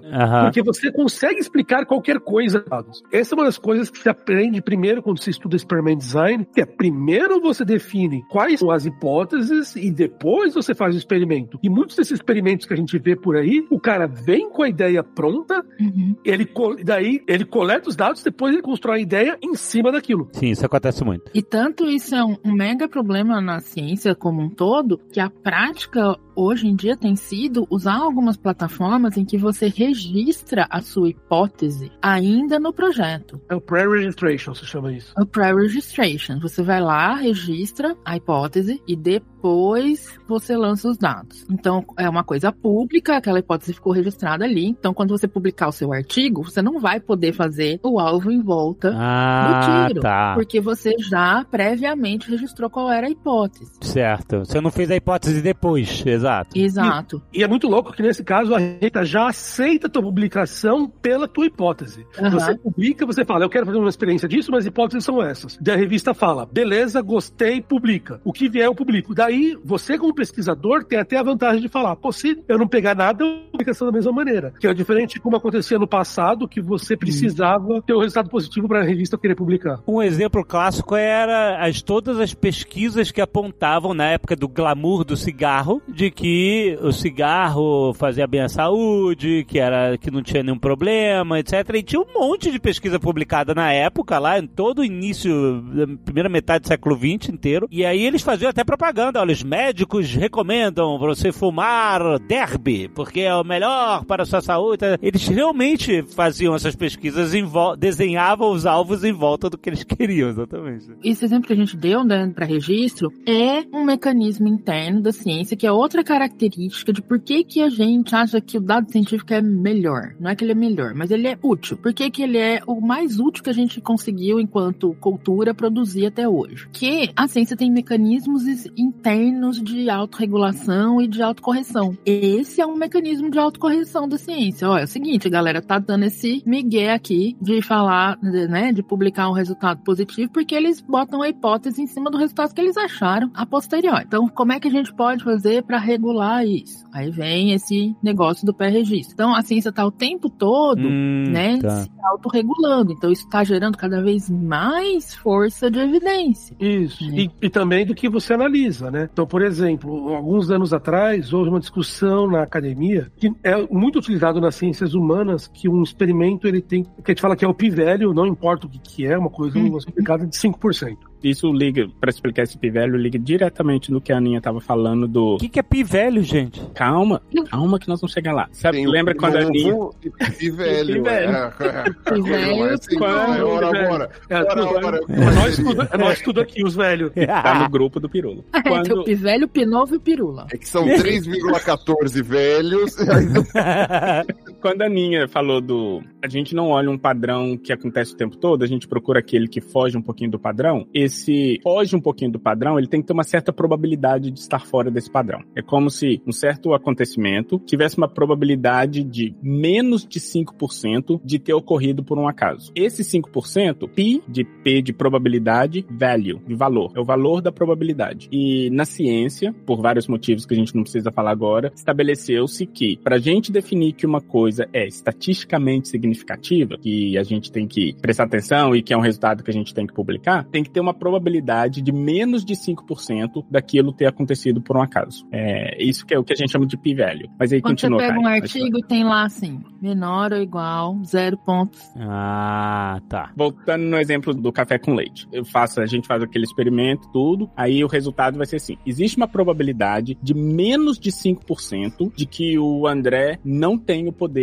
de adivinhar o que, que vem primeiro, se é o café ou se é o leite. Então, como existe uma probabilidade muito pequena de eu ter adivinhado por um acaso, logo conclui-se que alguma coisa tem ali. Não Isso, tá e esse- provando que eu tenho poder, mas alguma coisa tem. E, esse valor que foi estabelecido basicamente arbitrariamente foi 5%. Então, alguns anos atrás, se estabeleceu, um, um- saiu um, um paper na Nature, que tava falando, não, 5% não é suficiente, tem muita gente tentando enganar isso. Então, vamos reduzir isso para 0,5%, 0,5%. E daí, nessa mesma época, a gente publicou um paper, a gente, porque eu sou um dos autores desse paper, onde a gente está contra-argumentando que, que, que existem outras coisas que são mais importantes do que diminuir o p-value. Pre-registration, modelar direito o experimento e tal. Ah, tá. Outros mecanismos. São outros mecanismos que é muito mais importante do que diminuir o p-value, porque o p-value é arbitrário. Então, o que a Ana falou, existe uma discussão contínua na ciência de como a gente pode se autorregular para poder melhorar o que a gente considera uma evidência ou não.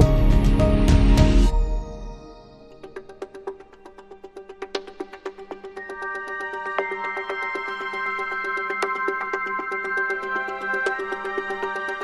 Uma coisa importante pra gente diferir o cético do arrogante é o seguinte: o cético certo, como qualquer cientista é, respeitável, vai dizer que ele não vai dizer que ele tem a verdade, ou que a ciência tem a verdade, ou chega na verdade. Né? A Sempre se diz que a ciência tenta se aproximar da verdade ao máximo possível, né? Nunca a gente pode dizer que tem a verdade, porque a gente pode ter sempre algo a mais a descobrir, algo a corrigir, algo a complementar, é, que vai engrandecer e acumular o conhecimento, certo? Então nunca a gente nunca vai ter certeza que a gente chegou lá. Então muita gente usa essa, esse princípio que é muito saudável da ciência como um argumento de fraqueza da ciência. Antigamente podia comer ovo, agora não pode comer ovo. Aí ovo faz bem, ovo faz mal. Ovo faz... Aí os caras nunca sabem, então eu não posso confiar na ciência, porque a ciência ciência nunca sabe, na verdade, né? Então, mas na verdade isso é, isso é a qualidade da ciência, de poder se desafiar, se corrigir e se melhorar, e se complementar. Eu sempre chamei de peso de- da evidência, mas acho que vocês estão, o, o termo mais certo é força da evidência, né? É você justamente juntar várias, é, essa meta-análise aí, de você juntar vários indícios que levam ao mesmo lugar. E eu queria pedir a ajuda do Pirula, que tem um exemplo que eu acho fascinante, que é sobre a extinção dos dinossauros, de como a gente chegou no meteoro. Aí, ah, então eles inventaram que caiu um cometa e os dinossauros morreram por causa do cometa? Não é bem isso, não é por causa disso. Primeiro que a cratera desse cometa só foi ser encontrada lá na década de 90 com os caras fazendo um mapeamento do, do Golfo do México para escavar petróleo. É, o 90, acho que foi 80, na verdade, mas 80, 80, ah, é. É. Pois é, bem recente. é, é que o problema foi a confirmação, né? A confirmação da cratera, né?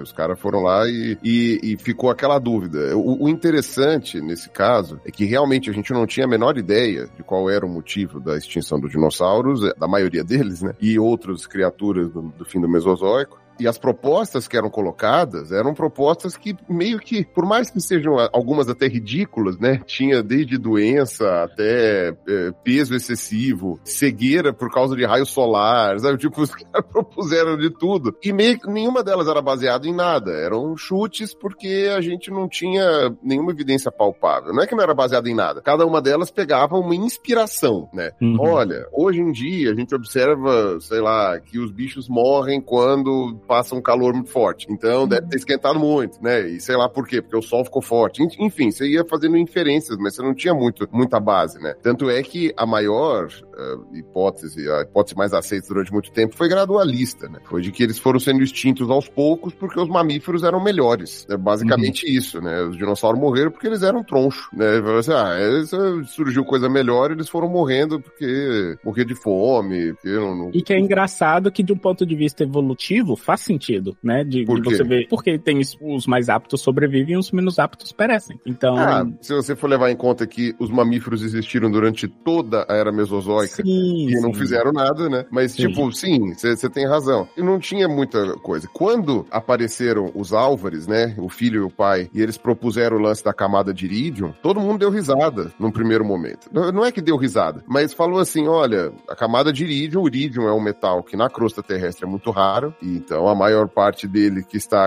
eh, presente na, na superfície do planeta vem de fora, né? Geralmente vem de fora, principalmente em meteoritos ferrosos, né? Que tem muito ferro, né? Eles observaram essa camada de irídio em, em lugares diferentes, em mais de um continente, eles falaram, olha, ela é bem no limite entre o Cretáceo e o Paleógeno, né? Na época terciária. Então, deve indicar que caiu um- alguma coisa muito grande, porque inclusive a gente está achando ela em outros lugares do mundo. Então, é, é, o- o negócio não foi local, né? Pra quem é mais leigo, o que você tá falando camada de irídio é o seguinte, quando você vai escavando, você vai voltando no tempo. É, você tem a estratigrafia, é assim, chama-se estratigrafia ciência, né? Tá certo, vai, você tá certo, deixa eu voltar um pouquinho. O princípio da estratigrafia é que os sedimentos, né, de frutos da erosão ou de qualquer outra coisa, eles vão se depositando em camadas. As mais antigas estão mais para baixo e as mais recentes vão vindo mais para cima. Salvo uma ou outra exceção ali de algum dobramento, etc e tal, né, em linhas gerais é isso, mais antigo para baixo e à medida que vai indo vai subindo. Então é a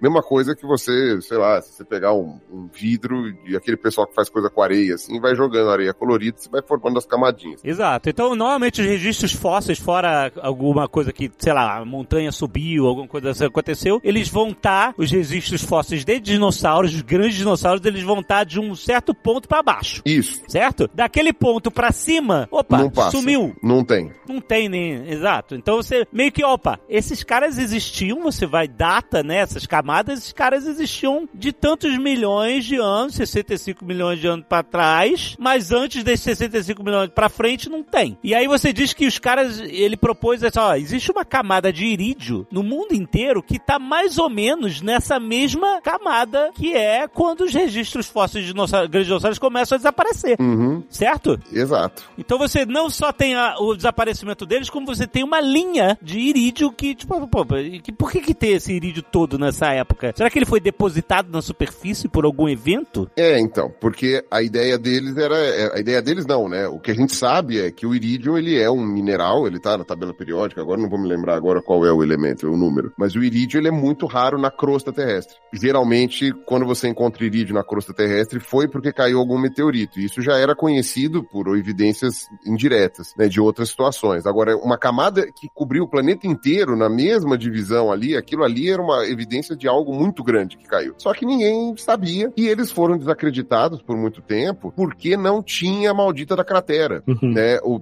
chegou e falou assim, tá bom, mas a gente não tem Caiu nenhuma, aonde, né? nenhuma cratera, exatamente, porque algo desta magnitude, a ideia seria essa, né? Tipo, algo desta magnitude, que pudesse ter feito uma chacoalhada dessas, teria deixado alguma cratera muito evidente, né? E aí, óbvio, quando a gente tá falando de cratera, as pessoas imaginam geralmente a cratera bonitinha, assim, né? Como se fosse na Lua, né? E- só que isso no, no planeta Terra não acontece porque a gente tem erosão, atmosfera, água, chuva, vento, todas essas coisas, né? Então, Sim. a cratera vai dissolvendo. É, então, para você achar uma cratera, você vai achar ela com evidências geológicas, evidências. É, não, é geológicas essencialmente, né? Tem física, químicas também, mas você acha. Por um acaso, esse pessoal aí, os dois que estavam prospectando petróleo lá na, na Península de Yucatán, no México, né? Trabalhando para Pemex, né? Pra empresa de petróleo mexicana, eles encontraram ali evidências muito esquisitas, né? Porque aí tinha aquelas. forma até vidro, né? E eles viram camadas muito compactadas, eles viram coisas e falaram: putz, isso aqui tá com muita cara de ser uma cratera, né? Só que é uma cratera submersa. Uma cratera que tava metade dela submersa e outra metade coberta, né? Com outros sedimentos. E isso é mais um indicativo até de antiguidade, né? Porque você acha umas crateras bonitonas no mundo, mas elas geralmente são mais recentes. Então, aí quando eles começaram a averiguar, eles falaram: olha, realmente tá com toda a cara de cratera. E não foi rápido. Eles passaram muito tempo analisando testemunhos de sondagem, essas coisas todas, para chegar a essa conclusão. Eles fizeram um trabalho muito minucioso. E o louco é que na mesma semana que eles publicaram o achado da cratera, tava tendo uma reunião da Sociedade de Geologia, acho que lá dos Estados Unidos, não lembro agora, tava naquele momento discutindo que não dava para levar a sério a hipótese dos Álvares sobre a queda do asteroide porque faltava uma cratera. Então, tipo, na mesma semana, os caras estavam discutindo, falando que não, e os caras lá do México publicando um artigo falando, achamos uma cratera. Então foi um barulho de água fria, naquele bando de cientistas que tava lá em volta, né? Que tava lá naquela reunião, porque, pô, se tivessem feito a reunião semana seguinte, tinha dado mais certo. Mas e eles dataram a cratera também, né? E bate. Sim, sim, não, bateu certinho com a idade, certinho, né? Você tem várias, é média também, né? Média, lá, exato. Porque depende muito, como é sub- submerso, né? ah, Você tem ali a- a- o pedaço exato, né? Que você vai encontrar, ele pode variar dependendo, né? Você não tá enxergando, né? Pra fazer, você tá pegando por testemunho. Aí o pessoal acabou quando, mas chegou naquela datação meio que certinha, aí foi aquela loucura, cara. E aí todos os cientistas começaram a querer ir atrás de evidências justamente de outros lugares com camada de vídeo, de ver se ali podia ser realmente a, a- a cratera. Enfim, aí a coisa foi, foi muito louca. Mas o interessante é isso, né? A forma da construção do conhecimento. Exato. Por que eu quis ilustrar isso? Justamente porque é um caso clássico de uma hipótese que ela tem o suporte de várias evidências de áreas até diferentes que vão apontando para o mesmo lugar, entendeu? Você tem os registros fósseis que somem a partir de certa... Você consegue datar, então a partir dessa idade, dessa era e tal, eles deixaram de existir de algum... Pararam, né? A gente para de encontrar os registros fósseis. Aí você vai achar a, a hipótese da camada de irídio, que também vai bater com isso. Aí você acha a cratera, aí você data a cratera mais ou menos. E quando as coisas todas começam a bater, ninguém filmou, ninguém pode ter 100% de certeza que foi exatamente isso, mas é que é tanta evidência apontando para o mesmo lugar que qualquer outra hipótese É a pulga atrás da orelha. mas ela, ela é tão fraca diante disso que não é loucura você dar suporte a essa a, a hipótese principal, entendeu? Não, e o bonito, Alexandre, dessa hipótese que você pegou, é justamente que o pessoal da PEMEC lá que estava trabalhando, né? Eu, eu queria muito lembrar o nome desses dois cientistas, mas enfim. Tá no chat. Glenn Penfield e Antônio Camargo. Ah, isso mesmo, isso mesmo. O Glenn e o, e o Camargo. Eles fizeram essa descoberta, eles não estavam procurando por uma uma cratera de extinção de dinossauro nem nada. Eles só acharam aquela cratera, acharam da hora, falaram, olha que interessante, o negócio é grande. Eles só sabiam que, tipo, você vai fazendo coletas em vários pontos, falaram, pô, a cratera não acaba, né? E eles falaram, pô, não, não tem fim. E aí eles chegaram a essa conclusão. Eles não sabiam, ou pelo menos acho que eles não davam importância para essa briga toda que estava tendo na sociedade geológica sobre a, a, a datação para saber quando que foi a morte dos dinossauros. Então, foi, foi interessante isso, não foi proposital. Não foi você desenhando o alvo em volta do, do furo, entendeu? Exatamente. Foi o contrário. Foi, foi os caras falaram assim, olha, a gente achou uma cratera, olha que da hora. Ah, isso é, É. importante para vocês? Sim, muito. Todo mundo aí entra no google.com, Hum, lá vai ele. aí lá na barrinha de busca, digita assim, cratera dos dinossauros. É sério, e olha o que, que vai acontecer. Cratera dos dinossauros. Cratera de. Ih, tem um, tem um, tem um meteoro cruzando a tela do Google. Ih, tremeu a tela do Google. E tremeu a tela do Google. tá Ah, ótimo. que bonitinho! Que bonitinho. gente, que coisa. Olha, tremeu, que legal, que bonitinho. Como cientista é bobo, né? Isso daí foi ideia sua, André? Foi, Não. mentira, foi não. Eu só tenho o poder de adivinhar o café com leite, isso aí eu não sei fazer. Ah, entendi. Isso aqui você ouviu da pessoa que tinha o poder de adivinhar quando tinha alguma animação do Google, é isso? Isso. Tem outro lugar também que você descobre isso. Você vai lá no Google, aí você, na barrinha você coloca assim, easter eggs do Google. Tem uma lista com todos eles. Ah, Olha aí, toma aí, André. Well, I'm skeptical, but okay.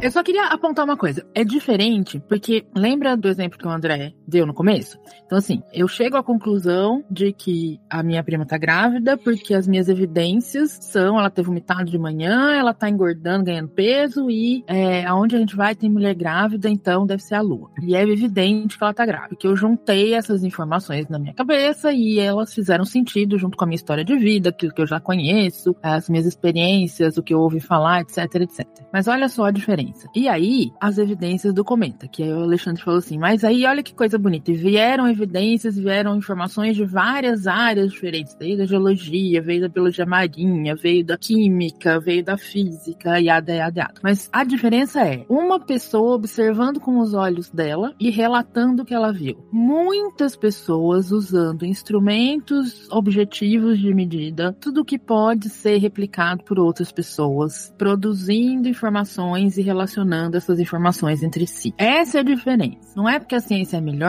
que os nossos sentidos, não é porque a ciência é mais gente dizendo a mesma coisa, não é porque a ciência é arrogante e quer dominar o mundo e vender remédio e vacina para todo mundo. O conhecimento, a informação produzida pela ciência tem maior probabilidade de dar certo. É só por isso. Porque é muito rigoroso o método. É rigoroso. Por um motivo. Pra que a gente não chegue a conclusão precipitada. Pode errar. Claro que pode errar. Pode ter malícia. Também pode. Mas é por isso que a gente tem que sempre ficar eh, ao lado do, do peso da evidência, da força da evidência, né? Porque senão qualquer outra coisa qualquer outra reivindicação sem peso de evidência tende ao infinito. Ou seja, você pode dizer que os dinossauros foram extintos por causa do, do meteoro, etc. Ou, ah, não, eu posso inventar um monte de outras hipóteses aqui. Eu posso dizer que o monstro do espaguete do espaço veio e, e- e sugou todos os dinossauros. É tão plausível quanto os dinossauros, sei lá, viraram pedra. E aí é indistinguível de qualquer pedra. Ou os dinossauros foram teletransportados pela Enterprise pro futuro. É, a vida na Terra veio dos extraterrestres,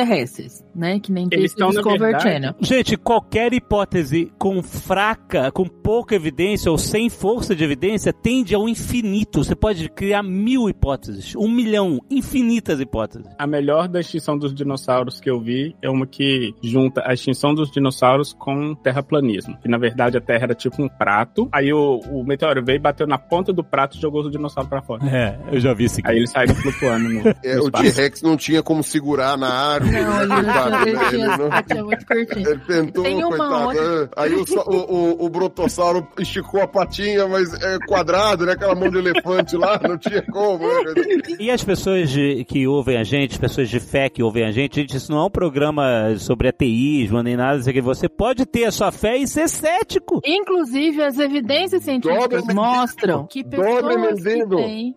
É sério, bastante evidência mostrando que pessoas que têm religiosidade, espiritualidade ou que estão participando de algum grupo religioso, têm uma fé, elas têm um fator protetivo contra solidão, contra sentimentos de fracasso e frustração na vida e contra ansiedade e depressão. É, então, assim, o mundo é complexo, então você não precisa. Isso não é um negócio de ciência versus religião, de fé versus não fé. É sobre análise. É sobre pensamento crítico, você entender o mundo à sua volta de uma forma onde você dê mais credibilidade à força das evidências em volta de você. E busque essa força da evidência em coisas do dia a dia também. Não só de ciência e pesquisa, essas coisas. É, Eu falei brincando, mas é, não dobra meu dedo, mas o Padre Quevedo foi um exemplo, né, do cético que era um sacerdote católico, né? É verdade, é verdade. E ele ficava lá, não existe.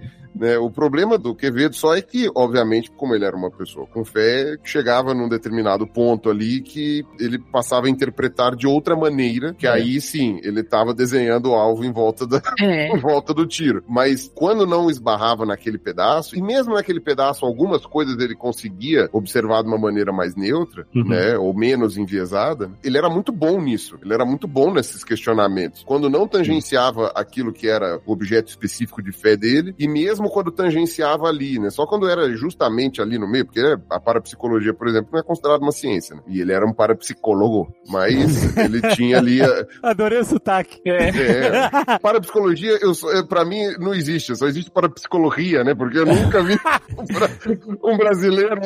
É sempre um gringo. Uma coisa interessante é isso, que, óbvio, ele acreditava em parapsicologia, né? Ele dizia que ela era uma ciência real pra ele. Uhum. Mas ele era muito bom em desbancar pessoas que diziam estar tendo poderes psíquicos e coisas assim, né? Ele era muito bom em fazer isso, em, em mostrar que elas estavam ou imaginando coisas, ou sendo charlatãs, ou qualquer outra coisa assim, né? Então, tinha muita gente com raiva do Padre Quevedo, né? Com muita gente com raiva. O Eu- problema só é que ele acreditava piamente que era possível, mas aí são outros 500, que ele era bom em desbancar, e isso ele era. Ele deixava os caras na merda, né, cara? Era muito bom. Ele, ele confrontava com, com sangue do olho. E tinha um desprezo, era muito bom. É, o desprezo dele era realmente. A arrogância do ceticismo tava lá. uma forma prática da gente ver como que o ceticismo, na verdade, ele pode ajudar e ele não precisa interferir com crenças. É, eu adorei o exemplo que a Aninha trouxe mais cedo, que é de se você tiver que apostar grana num certo acontecimento que a gente supostamente não sabe muito sobre ele, aonde você apostaria? E a resposta seria: vamos apostar no que existe uma evidência científica de que pode ser uma explicação X ou não. Porque a probabilidade de você não perder dinheiro, vamos dizer assim, é muito maior se você apostar nessa coletividade de evidências que são coletadas a partir de um método muito específico, que é o método científico. A gente não tá falando que essa é a verdade, a gente não tá falando que você não precisa ter sua fé, que você precisa só acreditar em ciência, até porque ciência não é uma coisa que você acredita ou não, tá lá, é, é evidência. Mas eu acho que é uma, uma forma legal de ver como que isso funciona de uma forma prática. Se você tivesse que apostar dinheiro, se você tivesse que apostar dinheiro em como os dinossauros foram extintos, por exemplo, você apostaria lá no prato que jogou os dinossauros pra fora ou na evidência da cratera? E no, e no fim das contas, é isso. A gente tá sempre apostando o dinheiro, pior ainda, a nossa própria vida. Então, assim, quando a gente faz é, políticas públicas que vão botar florais de bar no SUS, a gente tá botando dinheiro numa coisa que a gente tem Tá fazendo o quê? uma gama enorme, evidência, é, de que não funciona, de que é água suja. Florais, florais. Florais de bar. É verdade? É, sim, sim. Tem, tem. Então a gente tá botando dinheiro naquilo ali. Aí tá botando dinheiro mesmo, dinheiro público. Exato, de verdade. Jogando fora. Dinheiro de verdade, é, apostando. Né, quando a gente toma a decisão de pegar toda a grana que eu juntei na vida pra minha aposentadoria, mais o carro e mais a casa da minha mãe, e vender tudo, pra poder pagar um guru que diz que a nave espacial vai vir me buscar, porque eu sou uma das escolhidas, eu tô botando todo esse dinheiro é, nisso aqui que não tem nenhuma evidência, né? Não tem probabilidade nenhuma, né? Ou muito pouca de acontecer. Mas Então, se você quiser aprender a adivinhar se é o café ou o leite primeiro, pode investir. E, e, assim, a gente sempre vai pros exemplos extremos. Mas a gente faz isso no dia a dia, né? A gente compra o, o produtinho ali. Bom, esse é o meu, meu guilty pleasure, né? Você compra ali o cremezinho que fala que vai tirar as manchinhas do seu rosto em 45 dias. E aí tem um, um asteriscozinho em letras minúsculas do lado de dentro da aba da caixinha tá escrito baseado no relato de 15 pessoas. Relato. Clientes relataram que perceberam melhora nas manchas da pele depois de 45 dias de uso. Nossa, que raiva. Pode pegar a maioria dos cosméticos tem isso. Qualquer cosmético que você vê na prateleira que tá escrito lá comprovado que diminui, se tiver uma porcentagem, diminui X% de alguma coisa, você pode olhar as letrinhas pequenas e vai estar uma pesquisa de relato de percepção do melhor. Pois é. Que é uma evidência fraca. E é lá você pagando R$ 326,85 mais o frete. É isso que a gente tá falando. Então, quando o Ale perguntou lá no começo, mas vamos trazer para o mundo real, o que, que isso impacta na- de fato na vida das pessoas?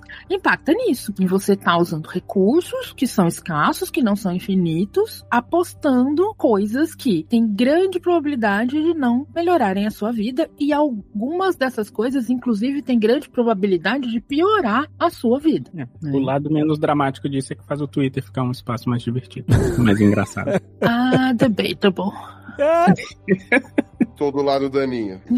E eu acho que uma das coisas que a gente precisa entender é que, assim, por que, que isso não é o senso comum? Por que, que esse, esse raciocínio, o raciocínio científico, que é esse que, né, a gente como cientista já tem isso imprintado no, no, no cérebro, pelo menos em grande parte do- da nossa vida, por que que isso não é mais difundido? Por que que não é a maioria das pessoas que pensam assim, se é assim tão claro, tão óbvio, tão lógico, tão útil? Porque o cérebro humano não funciona assim. É isso que eu ia falar. A gente tem que entender que a ciência, ela é antinatural por natureza. Eu costumo brincar, Aninha, desculpa sem querer interromper, Sim, sim. mas é que eu faço uma brincadeira que diz assim: nós evoluímos para desenvolver um pensamento intuitivo, Uhum. né, de causa-consequência imediata, pra gente não ter problema de sobrevivência na savana, essas coisas. Só que o mundo não é intuitivo, é o contrário, né? É. Não é que a ciência não é intuitiva, a realidade não é intuitiva, a ciência só demonstra isso. né? E não é imediato, é a questão toda é essa. A gente não É, vê, às vezes, a consequência exatamente. A gente não vê as consequências das coisas muito imediatamente. Não é a criança que tá aprendendo a acender a luz, que ela aperta o botãozinho e a luz acende meio segundo depois. Uhum. Aí ela descobre. Assim, é, eu, eu li isso no livro do Neil deGrasse Tyson recentemente. A gente tem a tendência, para poder entender o mundo, a classificar as coisas em grupos. Então, eu posso dar um exemplo muito claro que ele também dá, e como eu tô na Flórida, eu, eu vejo isso todo ano. Furacão. Os furacões, eles são classificados em categorias, de 1 até a 5, que é a mais forte, né? E cada categoria é, um, é, é uma é velocidade de vento, basicamente. Ah, se o vento tiver de tantos quilômetros por hora até tantos quilômetros por hora, é a categoria 1. Se tiver mais do que isso, até tanto, é 2, 3, 4, até acima de tantos quilômetros por hora, 5, certo? Sempre que o furacão muda de categoria, é notícia. Ah, o furacão subiu de categoria 4 para 5 e tal. O último furacão que teve lá na Flórida, ele chegou na costa quase 5. E tava na berola de virar 5. E isso tava virando notícia. E o que acontece? Tipo assim, ele vira 4 para 5 literalmente de um quilômetro para outro, né? Tipo assim, ah, de, de tantos quilômetros por hora até tanto. Aí o, o próximo, sei lá, vamos dizer que é de, seja de, de 100 a 101 mudou de categoria, sabe? Até 100 é uma categoria, 101 é outra categoria. Ele falou o seguinte: a mudança de vento dentro da categoria 4, entre o início e o final da categoria 4 de furacão, é muito maior do que a da 4 para 5. Só que só quando vira de 4 para 5 é que vira notícia, você entendeu? Então o que acontece? O furacão ficou mais perigoso porque ficou um pouquinho mais rápido. Não, ele foi ficando perigoso com o passar do tempo, mas só virou notícia quando ele entrou dentro dessa classificação por grupo que a gente cria. É a diferença entre você tirar 5.9 na prova e tirar 6. Exatamente, exatamente. Exato. É, mas é- você sabe a mesma coisa que a pessoa que tirou 5.9, mas você passou. Não.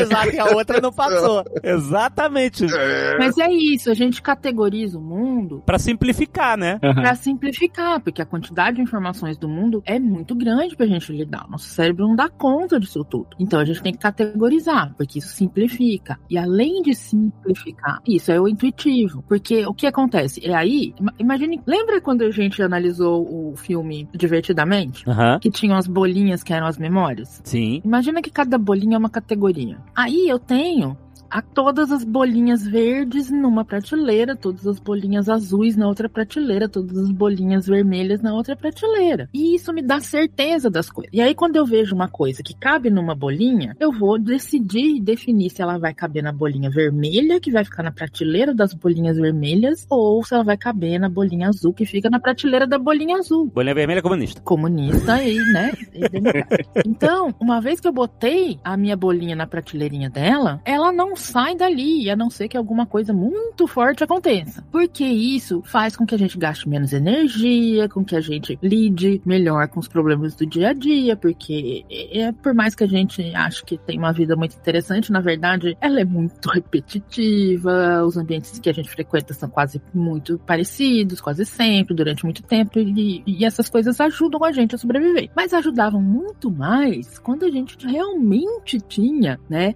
experiências que eram muito pouco variadas. Né? Se a gente vivia na savana, a gente vivia na savana, tinha dois leões e uma zebra. Aquilo não ia mudar nos seus 19 anos de vida. Era o tanto que as pessoas viviam. A gente vive muito mais, a gente vive agora num ambiente que é muito mais complexo, tem muito mais estímulo, com uma linguagem muito mais complexa e desenvolvida, e a gente só tá aumentando a complexidade dessa tralha toda. Quanto mais a gente produz informação e mais a gente bota tudo na internet, essas coisas todas, e essas coisas aconteceram muito rápido rápido. Nos últimos 100 anos, a gente produziu mais de 99% do conhecimento produzido pela humanidade. E o nosso uhum. cérebro não evoluiu no mesmo tempo, porque evoluções desta proporção na espécie toda são coisas que levam era para acontecer. Sim, sim. Então, a gente tem esse mega descompasso, a gente tem que lidar com ele. Como? Classificando as coisas, categorizando, botando na bolinha dela e lá ela fica. E é muito mais fácil pra gente rearranjar as bolinhas azul para elas fazerem sentido na prateleira das bolinhas azul do que a gente começar a separar esse aqui é azul claro, esse azul escuro, esse aqui é violeta. Então, quando alguma coisa vem e confronta aquilo que a gente sabe que é verdade, aquilo que a gente acredita, isso é muito desconfortável. Isso desarranja o sistema todo, isso causa tensão, isso dá ansiedade na gente. Uhum. É muito mais fácil a gente produzir um raciocínio ligando pontinhos até a gente provar pra gente mesmo que a gente estava certa, do que a gente parar tudo, analisar, né, analisar as evidências, decidir qual que é mais interessante, qual que é mais provável, qual que tem mais Até porque se você fizesse isso lá na savana, você ia morrer, né? Se você não... Exato, porque lá, né, quando o nosso cérebro começou a, a virar cérebro, né, deixou de, ser um cérebro de macaco e passou a ser um cérebro de humano, não tinha esse tempo todo para tomar decisão. Tanto é que as, a, as evidências disso, né, são essas que o André estava falando. A gente não consegue prever consequências a longo prazo. A é. gente é péssimo péssimo para entender estatística e probabilidade. Isso. Péssimo, péssimo. A gente gasta 18 reais de Uber para ir num supermercado para poder comprar um negócio que custa 5 reais mais barato do que aquele que tem no supermercado da esquina da minha casa. Caraca, isso foi bem específico. Eu ia falar que tá tudo bem. É? Não, essa é a minha briga eterna com a minha mãe. Toda vez que eu vou no supermercado, mas esse negócio tá muito caro aqui, no outro lugar é mais barato mas eu já tô aqui. Se eu tiver que sair daqui pra ir no outro lugar, vai ficar muito mais caro. A lógica é essa. E esse exemplo específico ganhou um Nobel, que é um dos exemplos que o Kahneman estudou quando ele, né, ganhou o Nobel de Economia. Porque eles conseguiram juntar evidências suficientes com esses estudos todos de que a gente é péssimo para tomar decisão. A gente toma as decisões mais burras, porque a gente não consegue lidar com tanta informação assim. E a gente só faz cálculos que estão ali pertinho no nosso nariz. Mas olha só, uma coisa que eu ia comentar que na hora que o Alexandre estava dando um exemplo, ele falou de notícia, né? Ele falou assim: ah, e o que vira notícia é diferente do que talvez é a evidência certa. O que acontece muito hoje em dia, a gente tem um sistema na nossa sociedade que amplifica, às vezes, o, o percentual baixo de coisas que não funcionam. E como isso amplifica demais, aí junta a amplificação que isso tem no sistema, mais o que a Aninha comentou de que as pessoas não. A gente, né? Falando as pessoas, as outras, nós, seres humanos, a gente é muito péssimo em perceber quantidades e probabilidade. A consequência que isso tem na nossa sociedade é que a gente acaba dando importância para para probabilidades pequenas. Eu vou dar um exemplo disso. Se eu perguntar aqui para vocês, existe consenso entre a comunidade científica, se você pegar a ciência que estuda o aquecimento global. Existe consenso de que a Terra está se aquecendo e que é um problema que a gente deve se preocupar entre os cientistas? Vocês acham que existe esse consenso ou não? Qual que é o percentual? Altíssimo, sei lá, 97%. 97%. Exatamente isso. Ou seja, existe um consenso entre os cientistas, ou seja, 97%, de que aquecimento global existe e a gente tem que se preocupar com isso. É,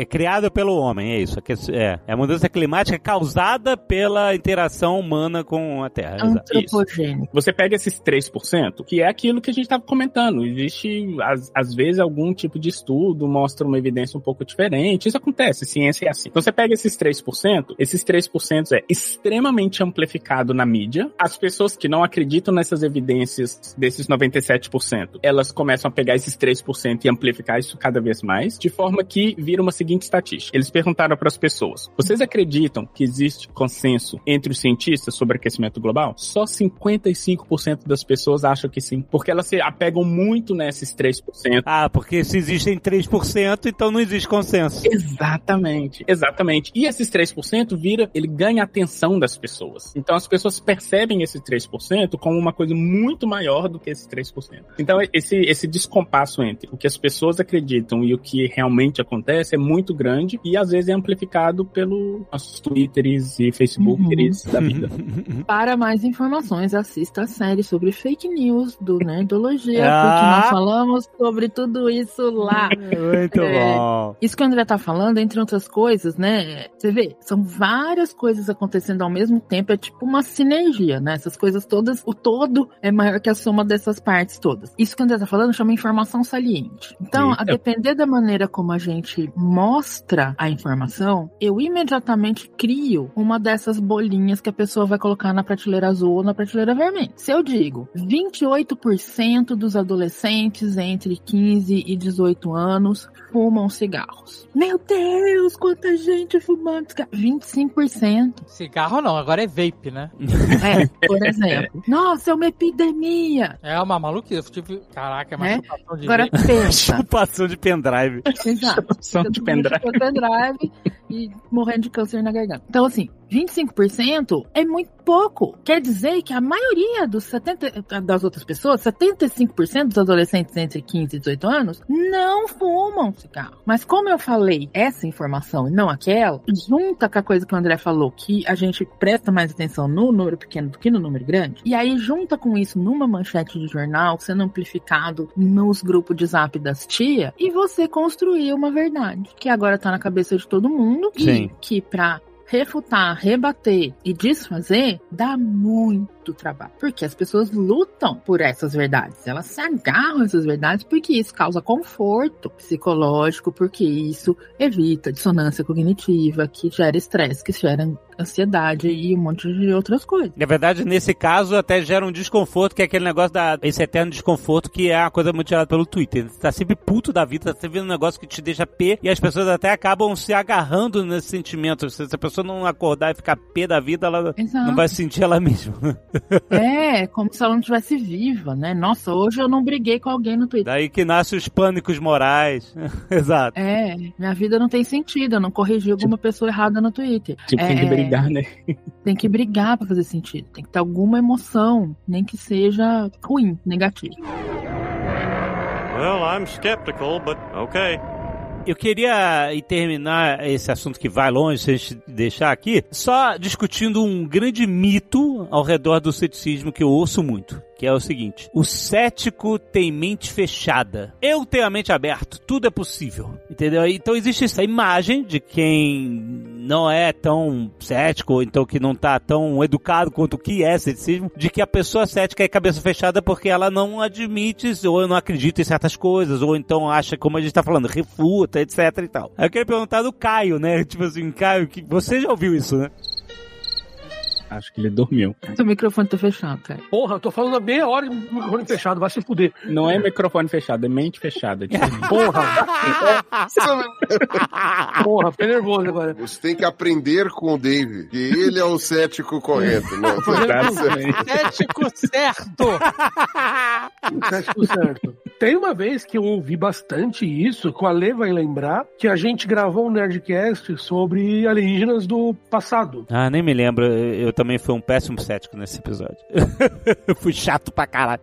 E muita gente, não, vocês têm a cabeça fechada. Não tô admitindo possibilidades, né? Não, não tô admitindo a possibilidade, exato. Mas eu acho que tudo que a gente falou nesse episódio mostra que não é que tem a cabeça fechada. É que assim, você pode acreditar em tudo. É uma possibilidade que você tem. Só que, um, você vai estar acreditando em coisas contraditórias. Então, se você quer tentar acreditar em alguma coisa que você vai apostar sua grana, como a Aninha falou mais cedo, no que tem maior probabilidade, você tem que ter uma maneira de validar essas hipóteses. E é isso que, que o ceticismo é. É uma maneira de você, entre aspas, apostar naquela hipótese que você tem mais dados. Não significa que você está de cabeça fechada. Quando alguém fala uma coisa, ah, os alienígenas fizeram isso, o cético pensa nessa possibilidade, ele valida ela com as evidências para poder continuar apostando naquela que tem a maior suporte das evidências daquele momento. Então não é estar com a cabeça fechada, é estar com a cabeça aberta. É, você pode falar assim, é possível? Você fala assim, bom, é possível. Mas qual é a probabilidade disso de acordo com o que a gente sabe, de evidências, etc, né? São maiores, são menores, entendeu? E a gente aposta na que tem mais substância. Então não é estar de cabeça fechada, você está de cabeça aberta, você está recebendo aquela informação, você está avaliando ela, você está comparando com as evidências e você está falando, pô, nesse momento eu não tenho evidência suficiente para poder suportar essa coisa. Então eu diria que é o contrário de cabeça fechada. É estar com a cabeça aberta de fazer uma análise o mais enviesada que a gente pode fazer, mas não, obviamente toda análise tem viés, mas é você tentar fazer uma análise olhando as evidências que você tem. É, porque as pessoas falam assim, se, ah, e se a Copa amanhã aparecer um disco voador aí, os caras descerem e falar, aê, chegamos, aí, e aí, que, que cara que você vai fazer aí, Jovem Nerd? Eu falei assim, uai, enfim, vou achar tão incrível quanto qualquer pessoa, eu vou ficar tão apavorado quanto qualquer pessoa, porque não é que eu tô defendendo, sei lá, não existência de disco voadores, ah, não é que eu tô defendendo essa posição e me agarrando a ela e eu vou ficar chateado se eu tiver errado. A gente tá simplesmente falando assim, galera, é possível, mas, assim, as evidências de verdade são fracas. Então, aqui é todo mundo hipócrita, porque quando eu falei que eu tenho o poder de adivinhar do café com leite, todo mundo falou não, menos o piroto.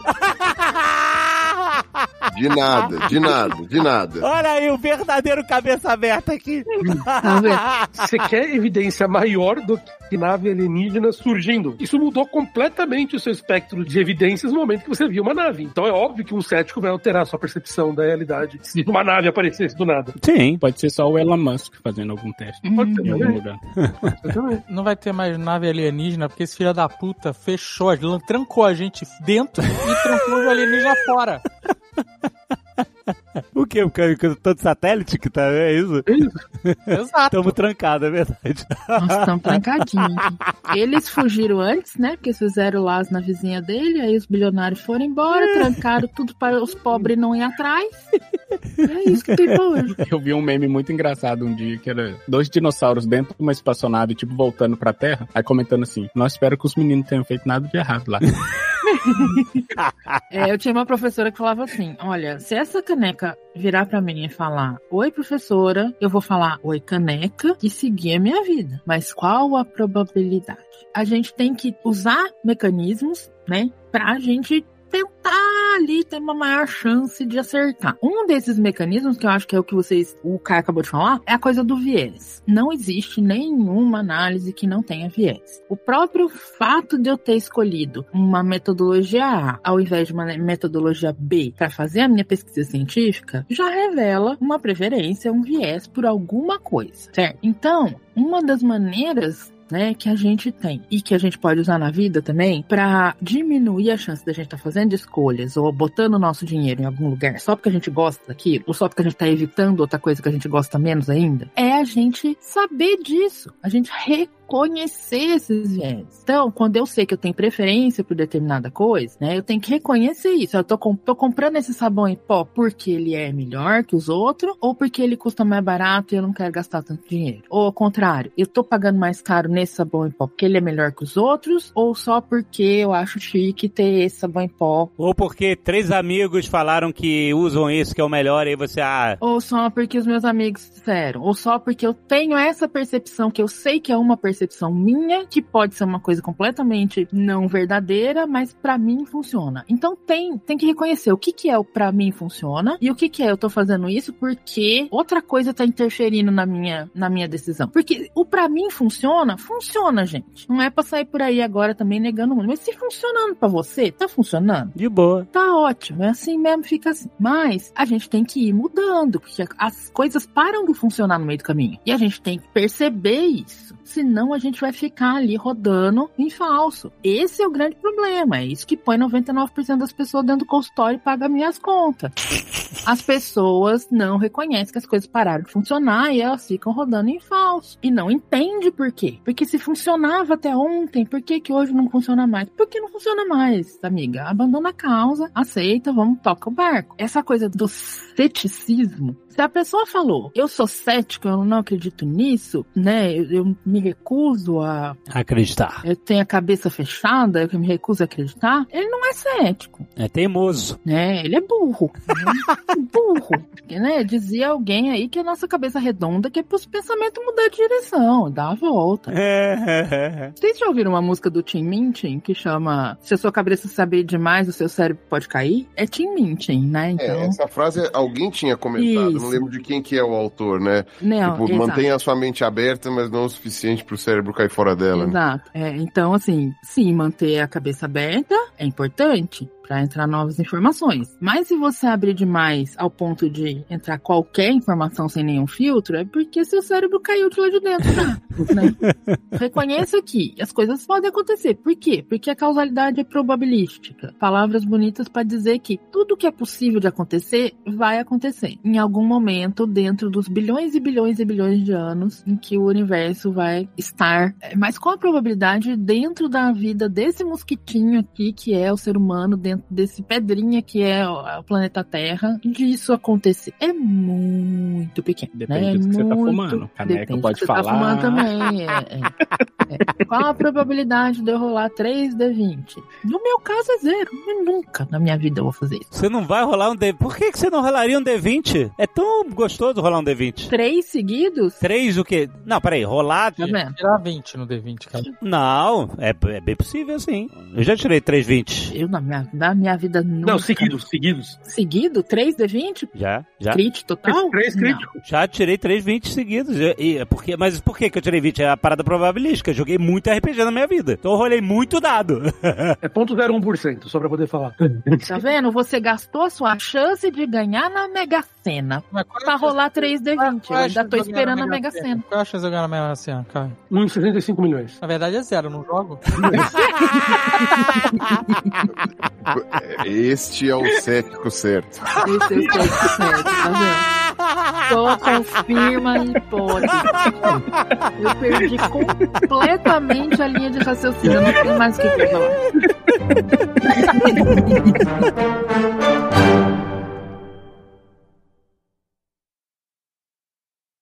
Este Nerdcast foi editado por Radiofobia, podcast e multimídia.